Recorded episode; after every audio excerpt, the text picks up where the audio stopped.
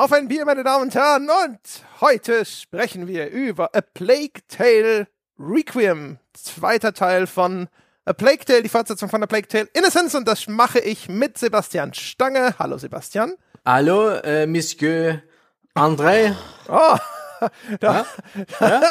da hat ja? es jemand offensichtlich im O-Ton gespielt. Das ist ja bezaubernd. Und äh, ebenfalls mit dabei Dom Schott. Hallo, Dom.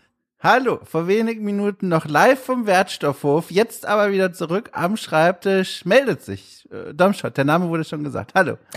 Wunderbar. So, also äh, wir sind bereit, ja, ins äh, finsterste Mittelalter wieder abzutauchen, aber bevor wir das tun, brauchen wir Bier, Rotwein, mhm. Croissant, was auch immer. Sebastian, wie sieht's bei dir aus an dieser Front? Ich habe mich für ein Örerbier entschieden. Ich habe ein. ja. Nein, ich höre jetzt auf. Ich höre jetzt auf. Es ist schon wieder wieder Panda. Nein, ist wirklich sehr gut. Ist, ich höre jetzt auf.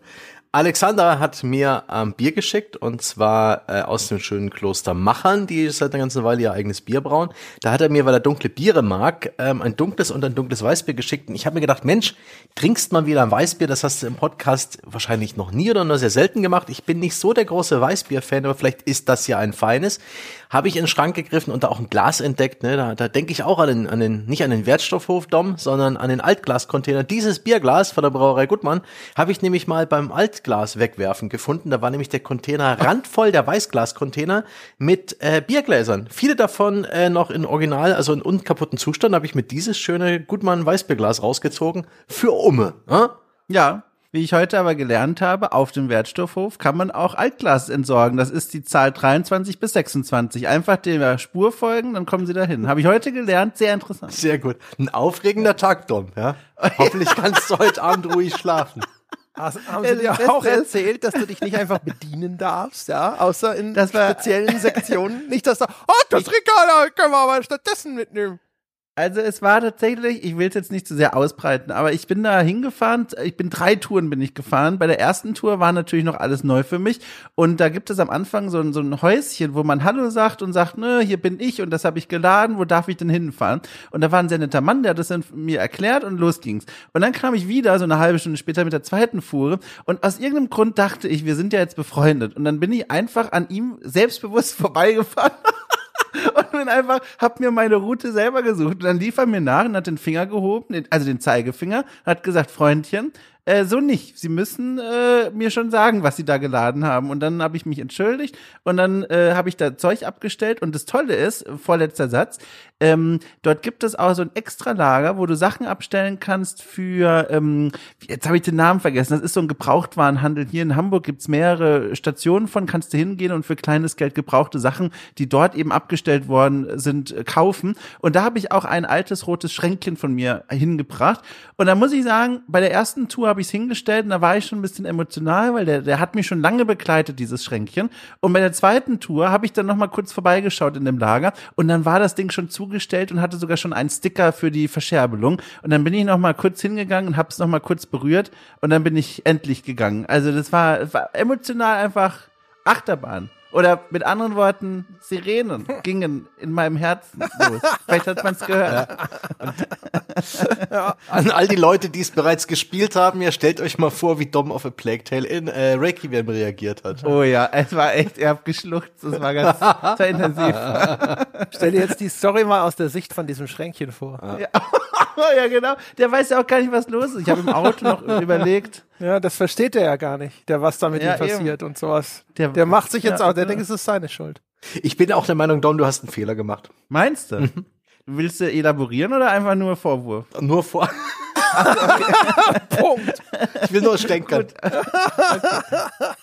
Naja, also jedenfalls danke, ich trinke einen schwarzen Kaffee, passend zum geflügelten Wort das schwarze Mittelalter, ne? Äh, nee, besser noch schwarze Pest oder mhm. schwarz, ach, jedenfalls es ist ein Kaffee geworden, weil ich muss nachher noch mal ran, muss nachher noch mal losfahren im Auto, äh, deswegen heute antialkoholisch. Nice. Nice, nice, nice. Ja, also ich, äh, ich werde heute verköstigen äh, ein Bier aus einer Hörerbierlieferung. Ich habe ja neulich in einem Feierabendbier völlig subtil, unterschwellig geradezu, mehr oder weniger nur durch meine Stimmlage zu erkennen gegeben, dass es an der für Hörerbierfront nicht mehr so gut aussieht. Und das hat, wie auch immer, den Daniel aktiviert. Und der Daniel hat mir eine unfassbar große Hörerbierlieferung zukommen lassen. Also wirklich quasi Lastwagenladungen, kurz davor, dass es auf Europaletten ausgeliefert werden würde. Und äh, das war also extrem vielfältig. Und da habe ich jetzt einfach mal blind in den Kühlschrank gegriffen und habe von Braufaktum The Braille herausgefischt. Ein Brown Ale, daher wahrscheinlich auch Braille. Ne? Also nicht die Blindenschrift, sondern Mm. einfach nur zusammengezogenes Brown Ale. Ja, und das werde ich jetzt ausprobieren. Danke, Daniel, der mir hier übrigens auch noch eine charmante Karte handschriftlich beigelegt hat. Ja, Ach. das ist hier und eine extrem saubere Handschrift. Also Ja. da kann man wirklich nicht meckern, muss man schon mal sagen. Indem er das Ganze auch als Mitleidslieferung charakterisiert. Keine Ahnung, wie er darauf gekommen ist, aber vielen Dank, Daniel.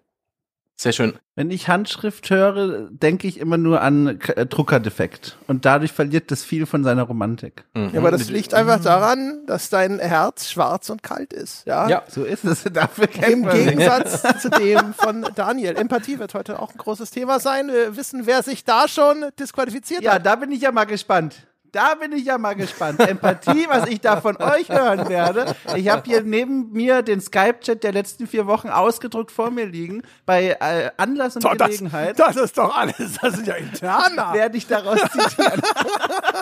Als Das ist Gegendarstellung. Doch, da wird es doch bestimmt. Also, was ist das denn? Was ist denn mit hier Ja. äh, Quellenschutz? Äh, ja? Gewählt. Also, Herr Journalist, so geht das nicht. Aber Gott, André, Brown Ale ist ja eine furchtbare Biergattung. Ich habe inzwischen meine ersten Schlucke hier von diesem dunklen Weizen zu mir genommen und bin durchaus angetan. Es schmeckt rund, es schmeckt hefig, es hat Körper und hat eigentlich und eine sehr fast schon parfümige Note. Es gibt manchmal das Weißbier so ein bisschen abgestanden riecht, so ein bisschen wie so Siphonwasser. Das ist im Gegenteil, das ist echt witzig. Also ein, ein, ein solides Weißbier und der, ich wollte noch ganz kurz den Alexander loben dafür, dass er mir auch noch, ähm, und das liebe ich ja, ne, einfach nur ein, ein, ein klares Gefäß, ja, so, so eine Glaskaraffe, eine kleine, oben zugeschlossen mit einer Flüssigkeit drin. Ja? Und das ist dann, die Flüssigkeit hat sich im Begleitschreiben als äh, Honig aus äh, Bulgarien entpuppt. Ohne, ohne Etikett und so weiter.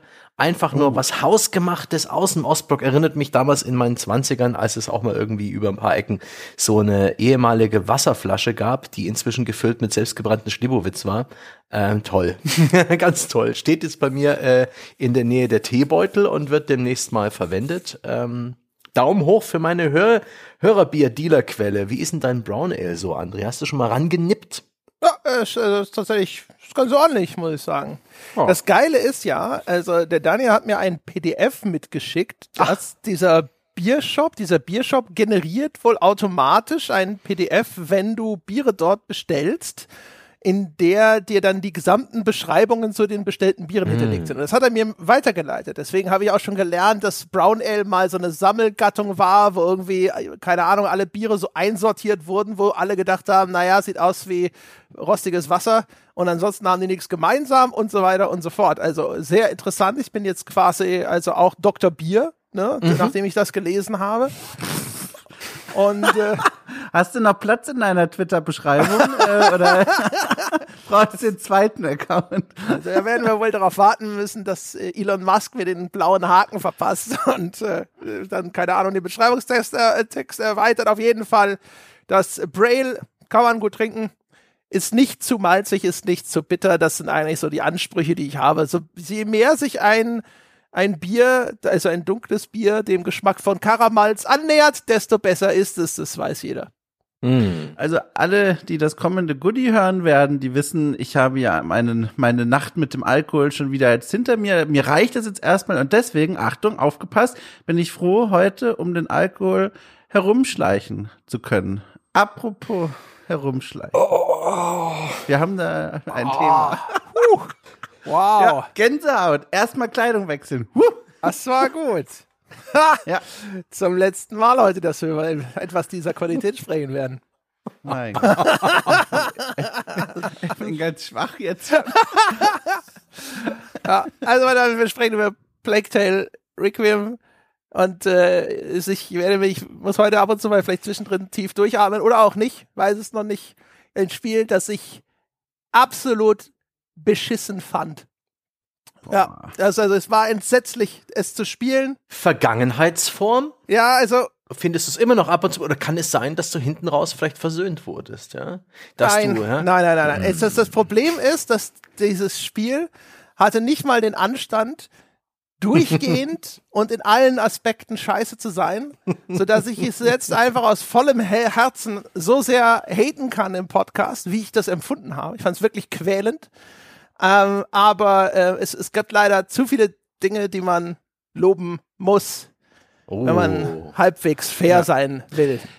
Wie machen wir es denn hier mit dem Spoiler-Thema noch? Weil Ja, wir machen das, wir- denke ich mal, wie immer. Ne? Wir fangen jetzt Ja. erstmal, wir können ja so ein bisschen harmlos anfangen, auch vor allem auch Gut. mit dem Gameplay.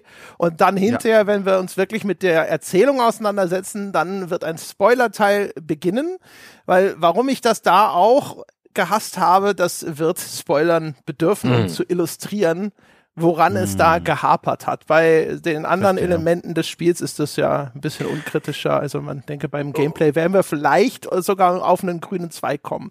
Ich hatte das Gefühl, da ich der Einzige war, der im Skype-Chat geschimpft hat wie ein Rohrspatz, dass das bei euch besser gelaufen ist mit der Spielerfahrung.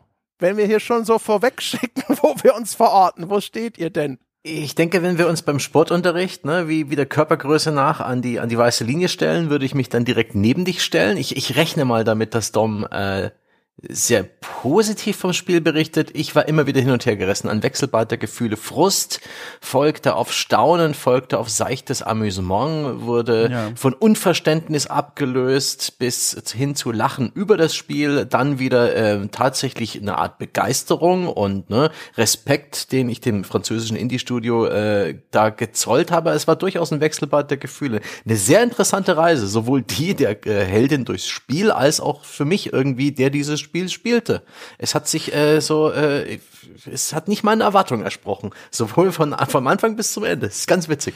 um, um vielleicht mich da jetzt auch noch kurz auszudefinieren. Also tatsächlich bin ich dann wohl von allen hier am meisten angetan von dem Spiel, allerdings auch natürlich mit Einschränkungen. Ich würde es dann, wenn man es prozentual macht, einige da draußen, die gerade zuhören, lieben ja Prozentangaben, habe ich mal gehört, äh, würde ich sagen 75 Prozent positiv, also eine Mischung aus Begeisterung, emotional mitgenommen auf die gute Art, angetan, zum Nachdenken angeregt worden aber auch 25 Prozent vor Frustration und Nerv und Unverständnis den Fernseher anbrüllend. Also dieses Extrem habe ich auch gehabt. Ähm, dazu später mehr. Also auch nicht uneingeschränkt. Da gab es auch ganz andere Spiele in meiner Biografie, wo es anders aussehen würde, wo ich sagen würde, 100 Prozent, mein Gott, ich bin dankbar, das gespielt zu haben. Hier mit Einschränkungen. Okay. Na dann, äh, wir können uns ja geradezu noch, noch sehen. Ja, ist ja gar nicht so weit auseinander. Vielleicht kriegen wir, wenn wir uns strecken, können wir uns sogar noch die Hand reichen, wenn wir uns erleben. Ich glaube nicht.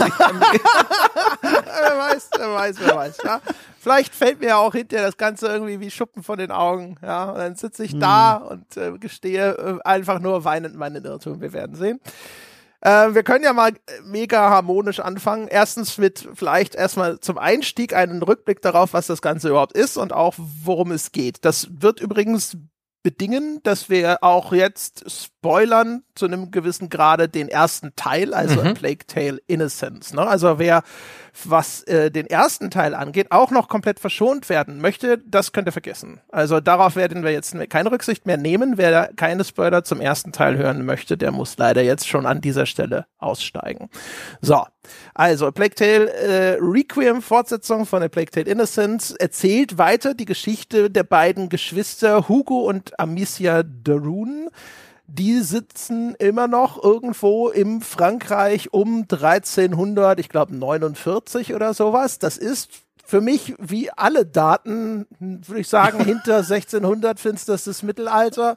Der Dom krallt sich schon energisch in der Tisch- Tischplatte fest. Ja, Ne? hab mir doch die aufgemacht. Wie, wie ist es denn korrekt zu verorten? Nee, alles gut, aber ich, diese, wie du, also der Kamm ist unerwartet grobkörnig. 16. Jahrhundert als Schnittpunkt. Ja, wenn's Oder so, oder so, oder? Es ist schon Hochmittelalter, egal. Ja, Aber alles was gut. Also auf jeden Fall, ne? Und also äh, in Zeiten äh, der Pest nominell. Nur die Pest in der Welt von Plague Tale ist nicht so richtig die Pest, sondern es gibt dort einmal eine Krankheit, die wird genannt The Bite. Das ist so ein bisschen unsere Pest. Eine Krankheit, die wird nominell von Rattenbissen übertragen. Da perpetuiert sich jetzt die Erzählung des Spiels so eine Urban Legend. Ich glaube, das gilt, wenn nicht als widerlegt, doch inzwischen als sehr zweifelhaft, dass es die Ratten mhm. waren, die die Pest verbreitet haben, sondern man geht ja inzwischen davon aus, ne, dass es dann eher Kontakt zwischen Menschen oder auch Flöhe oder ähnliches gewesen sind. Und auf jeden Fall, das gibt es einerseits, es gibt aber andererseits eben auch noch eine Krankheit, die Makula. Das ist eine seltsame, mysteriöse Erbkrankheit, Schrägstrich ein Fluch, der unter anderem in der Familie Darun immer mal wieder alle Jahrhunderte auftritt offensichtlich. Und Hugo, der kleine Bruder von Amicia, so ein sechsjähriges Kind, der hat das. Und diese Makula ist eine, ich sage einmal mal, eine seltsame relativ schlecht definierte, aber übernatürliche Krankheit, die bei dem Träger dafür sorgt, dass er in mehreren Phasen da immer mehr von dieser Krankheit übernommen wird, die scheinbar auch irgendwie so eine äh, weiß ich nicht so recht. Also auf jeden Fall, sie sorgt dafür, dass er dann auch Rattenschwärme kontrollieren kann. Das ist dann gegen Ende des ersten Spiels so also es hat auf jeden Fall so eine seltsam übernatürliche Komponente. Mhm. Es gibt irgendwelche Prophezeiungen, es gibt alte Folianten, in denen die Rede ist von diesem Träger dieser Krankheit und das Ende der Welt und Hü und Hot und Moon. Und jetzt am Ende des ersten Teils haben wir aber in einem solchen alten Wälzer hat man ein Mittel gefunden, von dem wir gehofft haben, dass es die Krankheit in Hugo zumindest zum Stillstand bringt. Das schien auch erstmal gelungen. Und jetzt geht's also im zweiten Teil weiter. Und die Antwort lautet natürlich, das ist nicht von ewiger Dauer. Habe ich was Wichtiges vergessen? Nö, ich würde noch einen Satz ergänzen, was ich so wunderschön finde an dieser Welt und an dieser Geschichte, dass die Ratten wie eine Allegorie auf die Pest wirken. Also diese konkrete Darstellung von etwas Abstraktem, in diesem Fall dieser eigentlich ja unsichtbaren Krankheit, von der man nur die Symptome dann sieht. Das wollte ich nur hinzufügen, führt nirgendwo hin, aber das finde ich, das ist ein schöner Kunstgriff, das gefällt mir einfach gut. Hm. Und äh, dazu ist auch zu sagen, dass das Spiel in mehr oder weniger direkt ansetzt an den Vorgänger. Das, der Vorgänger endet mit so einer Kutschfahrt ins Ungewisse. Ne? Die, die Überlebenden der, der Geschichte machen sich auf und versuchen ihr Glück. Die, diese Makia scheint geheilt oder zumindest erstmal unterbunden in Hugo. Und jetzt geht die Story weiter, während sie in der Provence äh, seit einigen Wochen bereits äh, unterwegs sind. Ohne dass das Spiel großen, äh, und das fand ich ganz interessant, weil es ist lange her, dass ich den Vorgänger gespielt habe, damals zu Release, ein paar Jahre ist es, war das 2018 oder 19?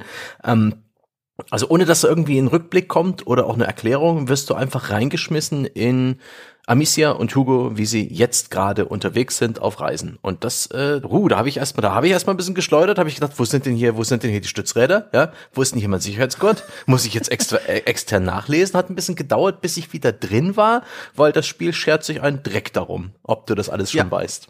Da war ich auch tatsächlich sehr erstaunt, weil ich hatte, genau wie du auch, Sebastian, Probleme, mich an jetzt Details mhm. der Geschichte zu erinnern, auch wie das so in etwa geendet war.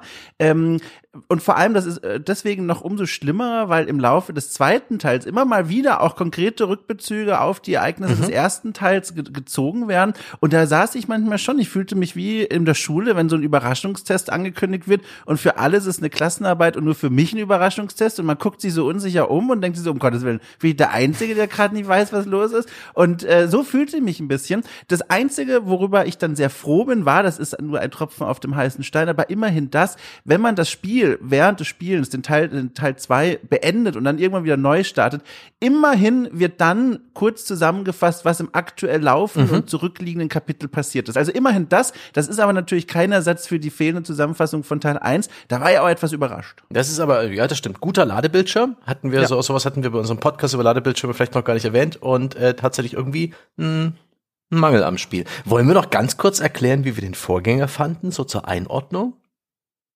Wenn wir uns denn noch dran erinnern, genau. Ne?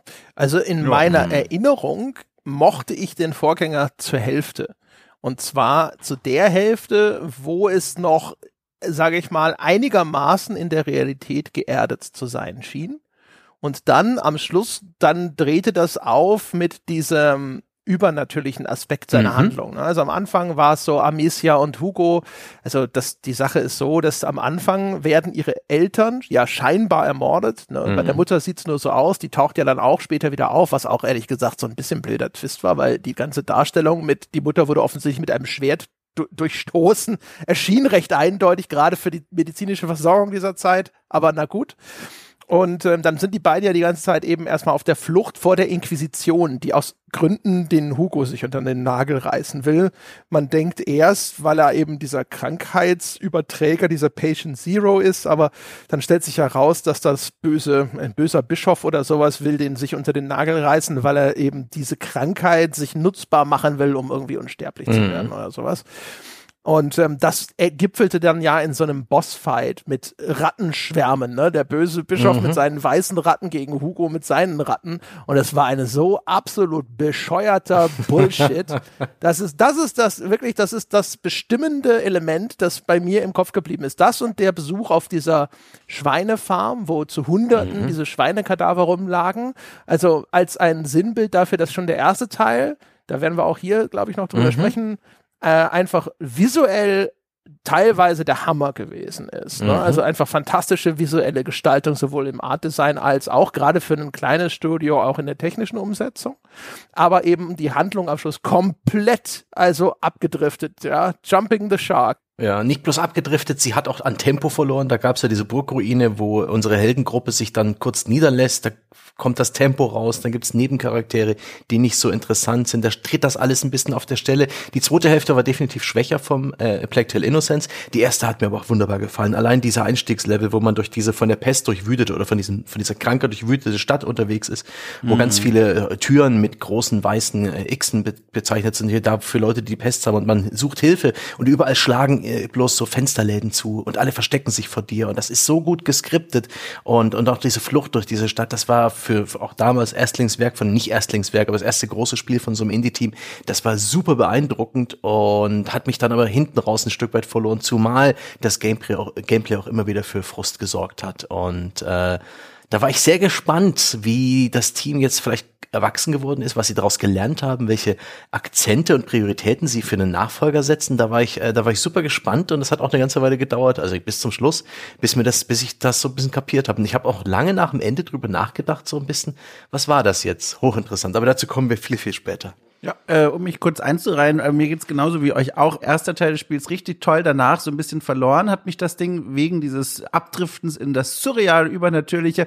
Ähm, auch ganz groß begeistert von dieser ersten, von diesem ersten Besuch in der Stadt und wie schonungslos da dieses Verderben und der Tod und die Folgen dieser Krankheit gezeigt werden. So, ich fühlte mich wie so ein Teilnehmer bei so einer Dark Tourism Tour. Vielleicht kennen ein paar Leute dieses Konzept, die Idee, an Schauplätze zu reisen, wo irgendwelche menschlichen Tragödien stattgefunden haben. Ein Phänomen in der Tourismusgeschichte schon seit über 200 Jahren. Und äh, so fühlte ich mich da, da so durchzulaufen und das alles zu sehen und so eine Mischung aus fasziniert, aber auch verstört zu sein. Das war alles, das hat mich sehr, sehr beschäftigt und sehr angesprochen und das war, das war toll. Aber danach, die zweite Hälfte, genau wie bei euch auch, stark abgefallen. Vielleicht nur mit der Ergänzung, um es besonders zu unterstreichen. Ich mochte von Anfang an im ersten Teil Amicia sehr. Also die unsere Heldin quasi, die Protagonistin, die mochte ich von Anfang an sehr sympathisches junges Mädchen, die mit ihrer Schleuder statt mit anderen brachialen Waffen, die man vielleicht erwarten sollte, ins Gefecht zieht, äh, beziehungsweise eigentlich ums Gefecht herumschleicht, äh, fand ich sehr sympathisch und da freute mich auch, die jetzt wiederzusehen. Ja, wir können ja mal harmonisch bleiben, ja, weil äh, da sind wir uns noch völlig einig. Ja, die ja, sieht ja. aber anders aus dieses Mal. Ne? Also die Amicia, die haben sie zu einem gewissen Grade redesigned, obwohl nur sechs Monate vergangen sind. Erzählzeit hm. sozusagen. Also ich finde, sie sieht deutlich erwachsener aus in diesem mhm. Aber ansonsten, also generell, also das, was das Spiel meiner Meinung nach in seiner Erzählung rettet, ist tatsächlich insbesondere die Performance einfach von den Hauptdarstellern und dabei würde ich insbesondere würde ich Amicia darunter zählen. Also ja. ich habe den Namen der Schauspielerin nicht im Kopf, die sie verkörpert. Weiß das einer oh, von ich, euch? Ich hab's, Moment, ich hab extra nachgeschaut. Moment, ich hab's mir aufgeschrieben. Und zwar, ähm, oh nein, wo ist es? Oh Gott, okay, ich brauche kurz. okay, wir schauen, aber ich sage so lange, die macht das ganz hervorragend. Und mhm. Also gerade äh, Asobro ist ein Team von, das letzte, was ich gehört habe, 40 Leuten, vielleicht sind es inzwischen ein paar mehr, aber es ist kein AAA-Studio. Wir sind eigentlich von Teamgröße das Ganze ist, glaube ich, immer noch bei Focus Home Interactive, also mhm. auch von den Budgets ja. her sind wir ganz, ganz deutlich noch im Double-A-Bereich. Und nicht nur sieht das Spiel dafür hervorragend aus, sondern auch, also das, ich vermute, das ist schon Performance Capturing, was die da machen. Das ist nicht auf einem Level von sowas wie einem Last of Us, was diese ganzen mimischen Details und so angeht, aber ähm, das Ganze ist auch fantastisch ausagiert. Und das das kittet sehr viel, was hinterher, ne, zumindest bei mir, auf die Seele drückt, was in der Erzählung tatsächlich passiert, weil das so gut dargestellt und gesprochen ist. Einzuschieben, ich habe meine Recherche beendet und zwar heißt sie äh, Charlotte McBurney und ich habe mir, also eine junge Frau, ich habe mir auch extra ein, ein Interview angeschaut nach Durchspielen, weil ich da, weil ich sehr fasziniert war von dieser Stimme und wie toll das wirklich, also auf Englisch übrigens, die deutsche Synchro äh, in ihrer Qualität, ich habe mir Videos angeguckt, weit darunter, also wirklich weit Zeit. Die englische Synchronsprecherin allerdings fantastisch. Und sie erzählt in einem Interview auch, dass sie ähm, zu ihrer Agentur, wo sie als Synchronsprecherin vermarktet und vermittelt wird, äh, dazu kam und äh, Blake Tale Requiem war das allererste Angebot, was sie von ihrem Agenten vorgelegt bekommen hat und dann hat sie das gemacht. Äh, in dem Interview, ab jetzt bitte mit, mit Vorsicht genießen, weil da kann natürlich alles erzählt werden. Im Interview sagt sie, naja, sie war auch als Teenagerin oft Nanny und hat sich um Kinder gekümmert und deswegen hat sie da einen starken Bezug zu dieser Rolle der Amicia hm. gesehen. Hm. Kann stimmen, kann auch nicht stimmen, keine Ahnung, ist egal. Jedenfalls eine ganz sympathische junge Frau, die auch, äh, also kein Promi ist. Die ist einfach ein, eine junge Synchronsprecherin, die ein Talent hat und die gebucht wurde dafür. Und da hat man also nicht die vom ersten Teil ähm, gebucht, ja? Haben wir hier schon wieder Voice Actor Gate 2.0?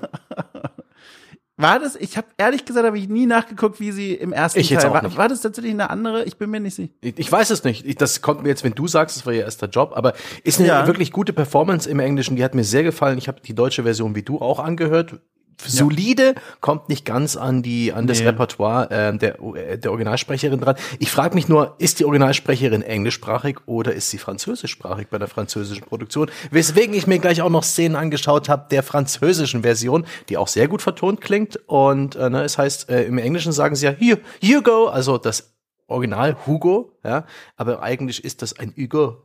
Hugo, Hugo. ja. Ist übrigens, also die hat auch natürlich den ersten Teil gesprochen. Ach, sehr gut. Ja.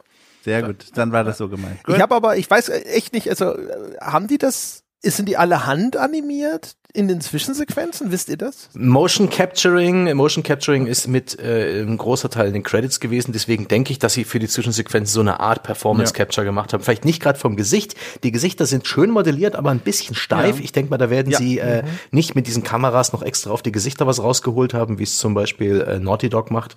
Aber ist schon echt gut gemacht. Ist aber dafür auch eigentlich ziemlich gut, muss ich sagen. Ja. Ich finde also die Emoten sehr gut. Also ja. man, man hat, also finde ich, immer ein gutes Gefühl für den emotionalen Zustand des Charakters.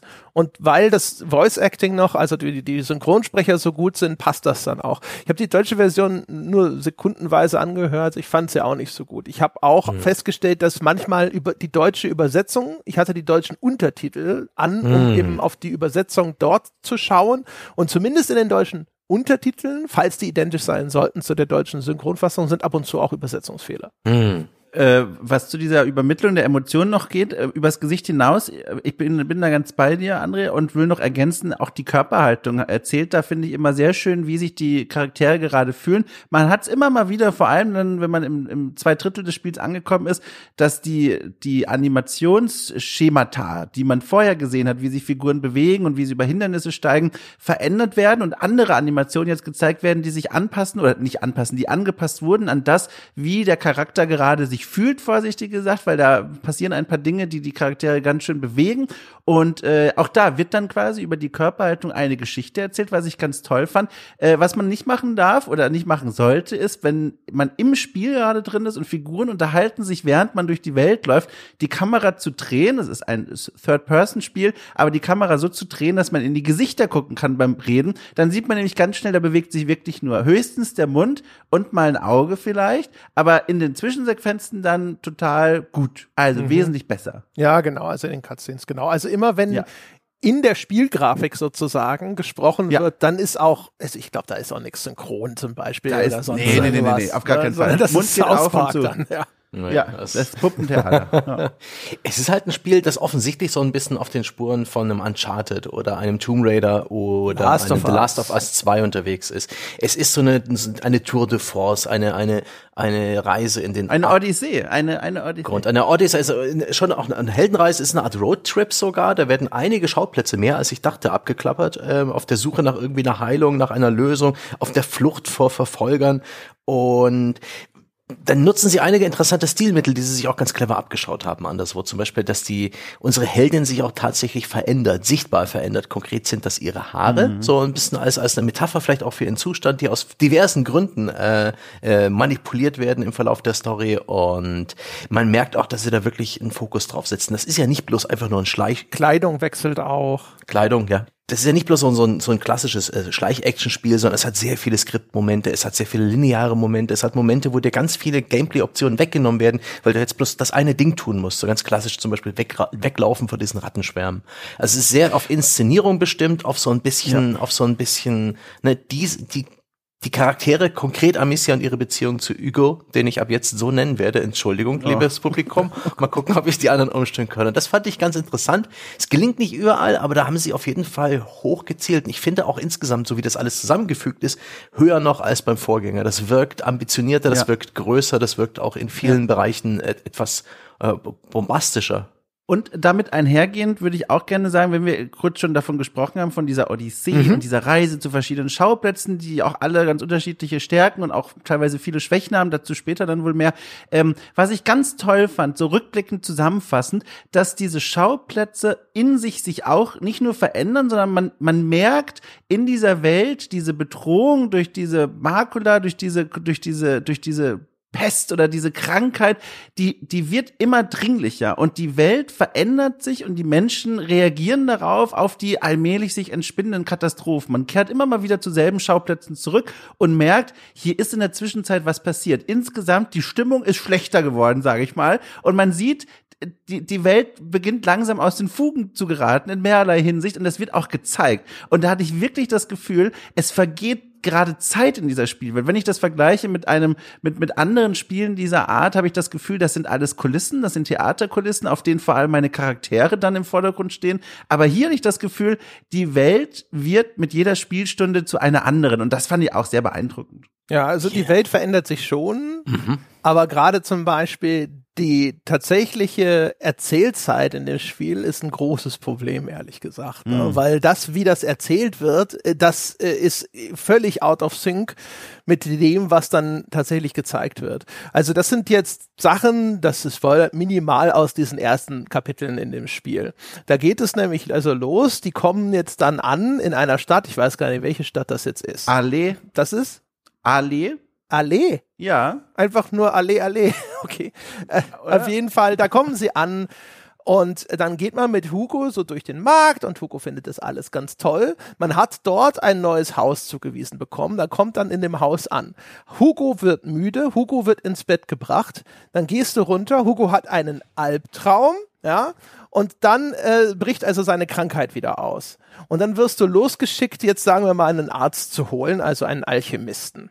Und dann also das ist alles eine völlig ununterbrochen erzählte Sequenz. Das heißt also, wir reden über Stunden. Ne? In der Stadt ankommen, da hochlaufen, Hugo geht schlafen, Krankheit bricht aus, jetzt aber schnell den Arzt holen. Und dann kommst du aber in einen Bereich, in dem äh, ist die Pest ausgebrochen und da sind also Amicia und Lukas, eine Figur aus dem ersten Teil, also der, der Lehrling der Mutter inzwischen. Und Lukas sagt so, oh, äh, das hat Hugo hier eingeschleppt. Und ich denke mir so, nein, hat er nicht. Weil ihr seid ein paar Stunden da und in den paar Stunden ist also die Pest ausgebrochen, ein Stadtteil wurde abgeriegelt, Leute sind an dieser Pest dutzendfach, hundertfach, hinterher sagt das Amicia sogar selber, es gäbe hunderte von Leichen gestorben und liegen dort also schon so halb verwest rum. Nein, nein, das ist ganz sicher nicht so gewesen. Ja, aber das Spiel erzählt es so. Ja, also da waren auch, da war ich auch, bin ich auch sehr drüber gestolpert über diesen wirklichen Zeitsprung und ich habe dann mir Gedanken darüber gemacht und es gibt drei Möglichkeiten, die ich hier gerne mal anbieten möchte. Nicht unbedingt zur Diskussion stellen, weil am Ende bin ich dann nur traurig, aber ich, ich möchte sie zumindest anbieten. Äh, zum einen entweder genau das andere, was du gesagt hast, dass das vom Writing her die, die Zeit nicht berücksichtigt und einen Extremsprung macht, was mich auch am Anfang rausgeholt hat. Dann dachte ich mir aber, Naja, die zweite Möglichkeit ist, dass hier tatsächlich ja parallel, wir sind ja, wie gesagt, 14. Jahrhundert, dass hier einfach wirklich gerade eine Krankheit wütet. Später sieht man in dieser Stadt auch einen, ich sag mal, einen Wohnbereich, wo man sich vorstellen kann, einen ziemlich großen sogar, dass hier Krankheiten äh, täglich ausbrechen und dass das quasi von den, von den, von Lukas und von Amicia gesehen wird und interpretiert wird als, um Gottes Willen, das ist doch ganz sicher Hugo seine Schuld und oh Gott, wir müssen uns beeilen und dass das dann einfach als Wahrheit mitgenommen wird oder, und das ist eigentlich die unwahrscheinlichste, aber gleichzeitig meine liebste Interpretation, ähm, dass sich das einreiht in eine Reihe von anderen Beobachtungen, die ich gemacht habe, wo ich mir immer wieder gedacht habe, das Spiel ist hier wirklich so eigentlich gibt es immer wieder seinen Realismusanspruch auf, der so, der unterbewusst bei einem auftritt, wenn man sich diese grafische Pracht anguckt von diesem Spiel. Wenn man die Burgen sieht und die Dörfer und die Häuser, denkt man sich, wow, das ist so realistisch aber dann gibt's immer wieder Momente, wo Logiksprünge gemacht werden und man dann aber denkt, oder ich zumindest mir denken kann, das ist eigentlich wie so ein Stilmittel in so einem Gedicht. Da gab's nämlich später zum Beispiel eine, eine Szene, um das kurz zu illustrieren, was ich meine. Wenn man genau in derselben Stadt gerade ankommt, wie André beschrieben hat, läuft man da durch die Straßen, alles ist schön, alles ist wunderbar und man kommt unter anderem an so einem Ding vorbei, ich habe den Namen leider vergessen, wo, wo Gefangene ihren Kopf und ihre Arme durchstecken müssen. Wie heißt das nochmal? Pranger? Ein ein Pranger, das war das Wort, genau. Die kommen an einem Pranger vorbei und der Pranger ist leer, der ist von der Sonne angestrahlt, alles wunderschön. Das Ding ist eigentlich so eine Art äh, Folterchor, äh, Leit, Leitinstrument, äh, aber da steht niemand dran. Der ist da einfach nur, weil es eine mittelalterliche Stadt ist. Und dann geht man da hoch in das Haus und Hugo träumt schlecht und plötzlich rennen wir los und, und suchen Hilfe, wie André beschrieben hat, und kommen auf dem Rückweg wieder am Pranger vorbei. Und dort steht jetzt plötzlich jemand am Pranger dran. Und das ergibt logisch, klar, in der Zwischenzeit könnte ja jemand drangestellt worden sein, so Halbsinn, aber als so eine Art Stilmittel, so im Sinne von, als du hier hochgekommen bist, war alles wirklich wunderschön, am Pranger stand niemand, die Sonne hat geschienen. Und auf dem Rückweg, wo klar wird, langsam beginnt sich hier was zu drehen, Hugo geht's nicht gut, kommt man am Pranger wieder vorbei und dann steht da jemand. Und das ist wie so in so einem Gedicht oder in so einem Fantasy-Film, wie so ein Symbol dafür, dass jetzt hier langsam was aus den Fugen gerät. Und so habe ich auch diese eigentlich unlogischen Anzeichen der Pest für mich gelesen. Das Spiel ist halt hm. leider voll, also randvoll, randvoll mit unlogischem Scheiß. Und deswegen ist meine Bereitschaft, das in irgendeiner Form wohlwollend zu interpretieren, exakt null. Ja, also das, ich kann jetzt hier im Spoiler-Teil kann ich da wirklich einen zehnminütigen Monolog halten darüber, was in diesem Spiel absolut völlig sinnlos oder Bullshit ist, ne? Wo ja. ein so, also Text-Bildschere existiert, wo das Gezeigte und die Erzählung völlig auseinandergehen oder eben solche Sachen, die keinen Sinn ergeben oder sowas. Mhm. Also was hier ja zum Beispiel auch noch mit reinspielt, ist, dass dann Amicia auch anfängt so, oh nein, wie soll ich Hugo nur äh, beibringen, das sei eine neue Heimat jetzt auch schon wieder vor die Hunde gehen. Ich so, Perle, ja. Du, du hast zwar ganz äh, sofort von, äh, das ist unser neues Zuhause und so geredet, ja, aber wir wollen mal nicht so tun, als würde euch der Bäcker morgen schon mit Vornamen grüßen. Ihr seid eine halbe Stunde hier, ja. Also, und das, also das ist der Anfang einer, einer Prozession von solchen Sachen, wo das Spiel in seiner Erzählung einfach ist super inkohärent ist. Ja. Die das ist so ein, äh, Entschuldigung, Sebastian, nur ganz kurz einen Satz. Das ist übrigens was, was mir im Hinter, äh, hinterher dann auch aufgefallen ist. Das Spiel, also ich habe äh, ein bisschen mehr als 20 Stunden gebraucht, um es durchzuspielen. Das ist ganz schön viel Zeit, wie ich finde, für so eine Art Spiel. Äh, relativ linear, an einem ein Abenteuerspiel, wo man manchmal gar nicht so viel zu spielen hat. Aber trotzdem, wenn man dann auf die Geschichte schaut, gibt es Dinge, einige sogar, wo ich mir denke, da hat die Zeit sogar nicht mal gereicht, das richtig zu erzählen. Ja, das ja. ist mega merkwürdig, weil ja. das, das Spiel ist also in der Hinsicht, also nochmal, ne, also ich werde viele garstige Dinge sagen. Ich finde, gerade weil es inszenatorisch stark ist und weil gerade auch die Darsteller so einen guten Job machen, das bügelt über vieles drüber, wo man dann hinterher so ein bisschen schon denken kann, so, ja, ich schwamm drüber, ne, aber es hat, ist auf, auf so einer emotionalen Ebene funktioniert es jetzt mhm. hier und da. Ne? Aber ähm, äh, es, es, es, es ist zum Beispiel, ich würde sagen, die ersten acht Kapitel, wenn man rein auf den, den Plot schaut, ne, also was an wirklich relevanten Ereignissen tritt denn ein oder sowas, tritt das Spiel dermaßen auf der Stelle, dass man auch nicht versteht, warum war es notwendig, die, die Handlung hier so dermaßen langsam voranschreiten zu lassen. Weil nämlich dann hinterher auch auf einmal hat man das Gefühl, so jetzt werden auf einmal wieder neue Figuren eingeführt und sowas, wo man sich so denkt, es wäre so viel wirkungsvoller gewesen, hätte man sich einfach schneller an diesen Punkt bewegt oder sowas und dann auch mehr Zeit gehabt, mit diesen Figuren zu arbeiten. Also das hat sehr seltsame Entscheidungen. Übrigens auch seltsame Entscheidung dazu dann, wenn wir konkreter werden, Themen fallen zu lassen, die in den ersten acht Stunden und oder acht Kapiteln vielmehr aufgebaut mhm. werden und die ich eigentlich für sehr spannend hielt, ähm, die aber dann wirklich im Grunde dann ab der Hälfte des Spiels gar keine Rolle mehr spielen und ersetzt werden durch eine Schnitzeljagd, die ich viel uninteressanter fand. Ja, total. Ich weiß genau, was du meinst. Mhm. Und ja. die dann auch noch vor allem überlagert werden, ne, mhm. weil dann es gibt hinterher sowas, wo man dann auch nicht mehr so genau weiß, woran liegt's denn jetzt eigentlich. Ne? Mhm. Ja, kommen also, wir noch zu oder ist auch mal vage was dazu zu geben. Man hat als Vergleich so ein The Last of Us 2, was wirklich meisterlich arrangiert ist. Da hast du verschiedene Erzählperspektiven, dramaturgischen Kniff, eine Abfolge von Ereignissen, die durchaus nachvollziehbar ist. Leute tun Dinge, weil sie verletzt sind, weil sie Rache üben wollen, weil sie immer tiefer in diesen Strudel als Gewalt, aus Gewalt schleudern, was ziemlich, mich ziemlich mitgenommen hat, was, wo ich auch nicht unbedingt noch irgendwie Empathie hatte für meine Spielcharakter,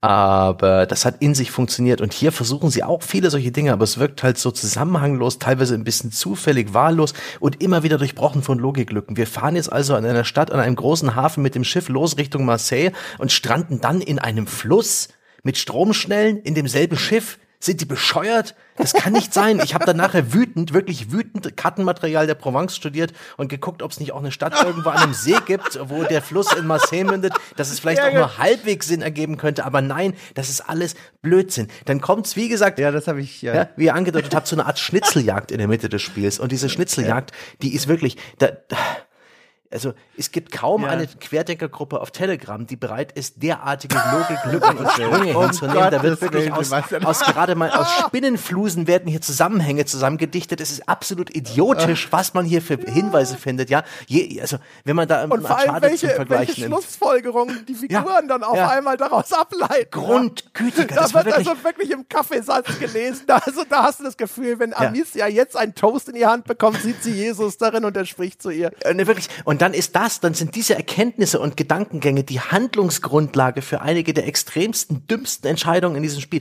Regelmäßig begeben sich unsere Figuren aus irgendeiner äh, Inspiration heraus offensichtlich in Lebensgefahr oder in Schrägstrich in den sicheren Tod. Mit äh, einem kleinen Kind im Schlepptau. Mit einem kleinen, es ist entsetzlich. Und das hat mich, das hat mich wirklich gestört. Das war wie so eine Fischgräte, die im, im Hals juckt und kratzt, die du nicht raushusten, aber nicht runterschlucken kannst. Das, und immer wieder, immer wieder ist das passiert, dass ich einfach nicht ich konnte nicht folgen. Es hat, es, es, das hat die Inszenierung toll, Stimmung toll, Performance auch toll, aber ich konnte, ich konnte nicht mitgehen. Ich hab den, ich, nee. Und hinten raus wird es auch ein bisschen abgebunden. Da macht das Spiel eine Schleife drum. Ich hatte zwischendurch auch irgendwie, ich habe eine andere, ein anderes Ende des Spieles herbeifantasiert und gewünscht, als es aufs Ende zuging, mit meinen eigenen Theorien, die ich euch vielleicht auch noch präsentieren muss. Aber das ist, boah, das hat mich echt so ein bisschen, so was so eine Hassliebe. Es war faszinierend, was da so abging, aber es hat mich auch extrem gestört und frustriert und irgendwie auch verärgert und sauer gemacht. Ähm ich hätte noch eine, ich habe so das Gefühl, wir, wir, wir rennen so ein bisschen langsam in einen Bereich, wo wir äh, schon die ersten Spoiler Richtig. dann mal loswerden müssen. Ne? Ja, genau. Ich wollte auch sagen, wir sollten genau. die, die Narration an der Stelle, ich glaube, ja. so die wichtigsten Themen dazu haben wir wahrscheinlich mhm. schon jetzt eh aufgebracht. Ne? Ein, und ja, äh, ich, ich dann können wir, dann ja. können wir über das Gameplay sprechen und dann machen wir den Rest wirklich mit Spoilern. Das ist sinnvoller. Okay, weil ich wollte nämlich das sagen und dann quasi Komma. Eine Sache hätte ich aber klar, noch, die ich ganz klar. kurz, die wir quasi alle gemeinsam abhaken können, glaube ich, weil ja, ja, solange du konkret sein kannst, nur zu. weil, weil äh, ähm, ich glaube nämlich, dass wir uns da auch alle einig sein werden. Hoffentlich, weil sonst falle ich wirklich vom Glauben ab, weil das ist, glaube ich, ich, ich sage einfach mal, das ist mein wichtigster Punkt heute, den rüberzubringen. Und zwar folgende, der ist aber auch ganz kurz. Der Soundtrack, liebe Leute, also 100 Prozent, oder? Fein. Ja, Fein. nicht 100 Prozent. Oh, der ist schon gut. Oh, der jetzt wird wieder zurückhaltend, das Maximum auszusprechen. Okay, dann für mich ganz kurz der Soundtrack, absoluter Knaller, ganz viel Geigen und klassisches Orchestergedudel. Man kann den Soundtrack auch mittlerweile auf Spotify anhören. Das war wirklich für mich nochmal in ganz vielen Szenen also der Grund, warum sich die Gänsehaut aufgebaut hat. Vor allem, wenn man die Ratten immer mal wieder sieht und die sich mit all ihrer Gewalt gegen uns wenden, Mhm. vorsichtig gesagt, ohne jetzt Bilder vorwegzunehmen. Dann dieses Geräusch, diesen Kontrabass, der da macht, dieses so, Ja, so dissonante, dissonante Kontrabass- oder Cello-Zupfer, ja, die ey, wunderbar funktionieren. Unglaublich, Ja. unglaublich. Also ich meine, das ist jetzt auch keine große Kunst, wenn man so möchte, weil es, ich glaube, die Musiktheorie weiß seit 400 Jahren, dass das gewisse Gefühle in uns bewegt, aber trotzdem, das so einzusetzen und mit den Bildern zu paaren, dieses auch, und ja. übrigens, dieses Geräusch, ganz kurz, diesen Satz möchte ich mir noch kurz erlauben. Dieses Geräusch oder diese, dieser Ton, der wird auch schon gespielt, wenn noch gar nichts Schlimmes passiert, sondern wenn man schon denkt, es könnte aber bald was Mhm. Schlimmes passieren. Die eine Szene, die wir schon beschrieben hatten, Hugo träumt schlecht, natürlich, Amicia rennt los mit Lukas, sucht nach Hilfe, rennt durch die Stadt und es fängt an zu regnen und dann kommt dieses Oh Gott, Alter, das war ganz toll. Ist Das ja wollte ich noch loswerden. Spoiler. Manchmal so ein hohes Quietschen, wie so Rattenquietschen, Ja. was so ein bisschen auf den Seiten erzeugt wird. Eben auch so, also eher ein Geräusch als irgendwie Ja, Musik ja. und das ist toll. Auch, Toll. Ich war auch großer Fan, äh, wenn die Story dann mal so ein bisschen in Emotionen geht, ähm, so Kirchenchöre. Kirchenchöre, genau. Männlich und weiblich, Ja, die waren fantastisch. Ganz toll, Ja, ganz ja. toll. Wobei da, also da wird's dann auch manchmal für meinen Geschmack zu sakral. Nein. Dom ist anderer Meinung. Ja? Also, ich verstehe es, aber ich akzeptiere es nicht. Okay. Ja, also die Engelskirchen und sowas. Das ist dann halt ein bisschen kitschig für mich. Aber Stilmittelchen. Es ist dick aufgetragen, aber passend und auch sehr gut. Also dieses, das Sounddesign des Spiels hat mir gefallen. Das ist alles, das hat eine hohe, die Samples haben eine hohe Qualität. Ich habe das mit, eben mit, mit einer Anlage teilweise wirklich genossen. Insbesondere auch mit der Musikuntermalung wirklich fein.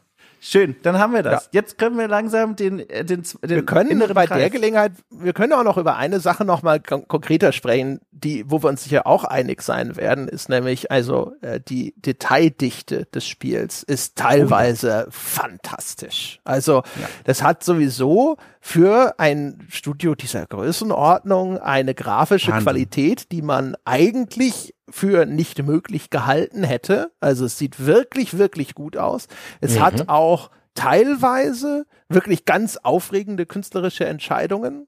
Gerade Ja, dann, wenn es dann hinterher ins, sagen wir mal, ein bisschen surreale, übernatürliche abgleitet. Dann hat es aber, also da hat es Designs, die fand ich fantastisch. Ne? Also so unzufrieden ich manchmal mit der Story war, aber das das sieht dann hervorragend aus. Und äh, ansonsten sind es Naturszenarien oder Stadtszenarien, manchmal auch Städte, die im Elend versinken. Und aber alle diese Noten trifft es ganz hervorragend. Eine, finde finde ich, eine extrem angenehme Lichtstimmung. Es ist diesmal häufig ja in so einem mediterranen Raum, wo es stattfindet. Und du hast da so schöne Lichtstimmungen, einfach wie die Sonne da über irgendwelche Wiesen fällt, der Detailgrad von den Gebäuden, von Mauern und Ruinen und Überresten und sonst irgendwas. Also, das ist echt, echt stark.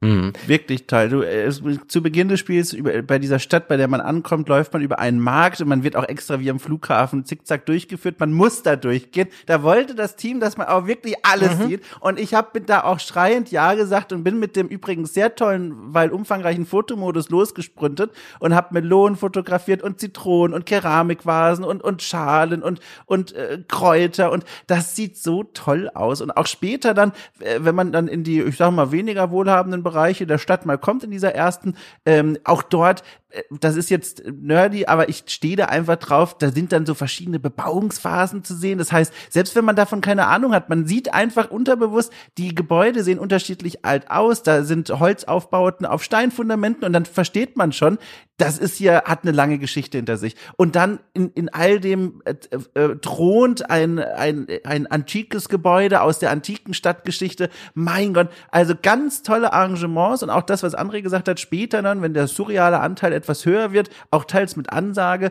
ähm, dann gehen sie aber auch richtig diesen Weg und dann werden da Bilder gezeigt, wo du denkst, also Sowas habe ich dann auch noch nicht gesehen. Das würde ich auch fast in einem Dark Souls Endgebiet erwarten, was da mir teilweise in den letzten Stunden gezeigt wurde. Das war schon toll. Ja, also das ist wirklich fantastisch. Sowas wie dieser Marktplatz, das ist ähm, eine Kulisse wie aus Witcher, also eine, wo, Ja. wenn man zu lange stehen bleibt und Yep, das wollte ich anwer das wollte ich einwerfen. Ja. Ja, genau. Dann merkt man natürlich, dass das so ein bisschen ist wie so eine Geisterbahn oder wie das heutige Wachsfigurenkabinett. Ne? Also da sind so ein paar Animationsphasen, die dann einfach im Kreis laufen und dann merkt man, das ist doch eine statische Geschichte. Aber wenn man, und das ist auch so vorgesehen und so gewollt, gewollt. Ne? Also wenn man da einigermaßen der kooperative Spieler ist und da durchläuft, sich das anschaut, staunt und weitergeht, dann ja. funktioniert das großartig. Und so, so sollte man das auch spielen. Das, es gibt so viel Spiel da drin, also so viel zu tun. Ich bin auch der Meinung, um, um die 20 Stunden gebraucht zu haben, vielleicht ein bisschen weniger. Mhm. Ähm, das lohnt sich nicht zu trödeln, denn da kommt immer noch was, da kommt immer noch was und einfach so wirklich das Spieltempo, das einem das Spiel vorschlägt. Guck mal hier, hier ist es gerade ein bisschen linear, hier ist, hier bin ich gerade eine Walking Sim dann geh doch mhm. bitte einfach geradeaus. Äh, du musst nicht alles, alle Ecken angucken. Es wirkt am allerbesten wirklich wie diese, wie dieser äh, Universal Studios Ride, ja, wo du in diesem kleinen weißen Wagen sitzt und einfach nur durch das äh, durch das Studio gefahren wirst. Man muss sich am besten vorstellen, man ist auf der E3 und die Person, die immer dieses Gameplay vorspielen muss. So mhm. muss man das spielen. Ja. So immer nur soll so ein bisschen Kamera drehen, aber bloß nicht die Gesichter zeigen und dann da schön durchlaufen und so und und das ist das Ideal. Ja, ja genau. Ne? Also das Spiel ist ja in der Hinsicht, es hat wieder jetzt können wir auch Richtung Gameplay mhm. marschieren, mhm. wieder ein Crafting System, das verleitet einem natürlich natürlich dazu, dass man dann doch immer gerne versucht zu gucken, gibt es nicht in irgendeinem hinteren Winkel doch noch eine Kiste, wo ich irgendwelche Ressourcen plündern kann. Das ist halt in dem Falle besonders ärgerlich, weil dieses äh, Crafting-Upgrade-System, das es gibt, das ist überschaubar und ehrlich gesagt relativ, also vielleicht nicht nutzlos, aber es ist nicht, es ist sehr optional. Also mhm. nichts von dem, was man da freischaltet, braucht man dringend. Also es ist nie so, dass du ja. da sitzt und denkst, oh, jo, jo, wenn ich das nicht freigeschaltet hätte, ne, dann hätten wir jetzt ja. aber Probleme gehabt. Sondern das läuft so nebenbei. Du levelst das, glaube ich, auch so ein bisschen automatisch, je nachdem, wie ja. du spielst. So Skyrim-mäßig, ne, benutzt du irgendwas häufig, dann gehen automatisch bestimmte Werte nach oben. Das ist teilweise sehr undurchschaubar gewesen, mhm. weil, wo ich manchmal dachte, mhm. ich verstehe nicht ganz, wieso bestimmte Werte überhaupt keine Bewegung zeigen und andere so nach oben geschnellt sind.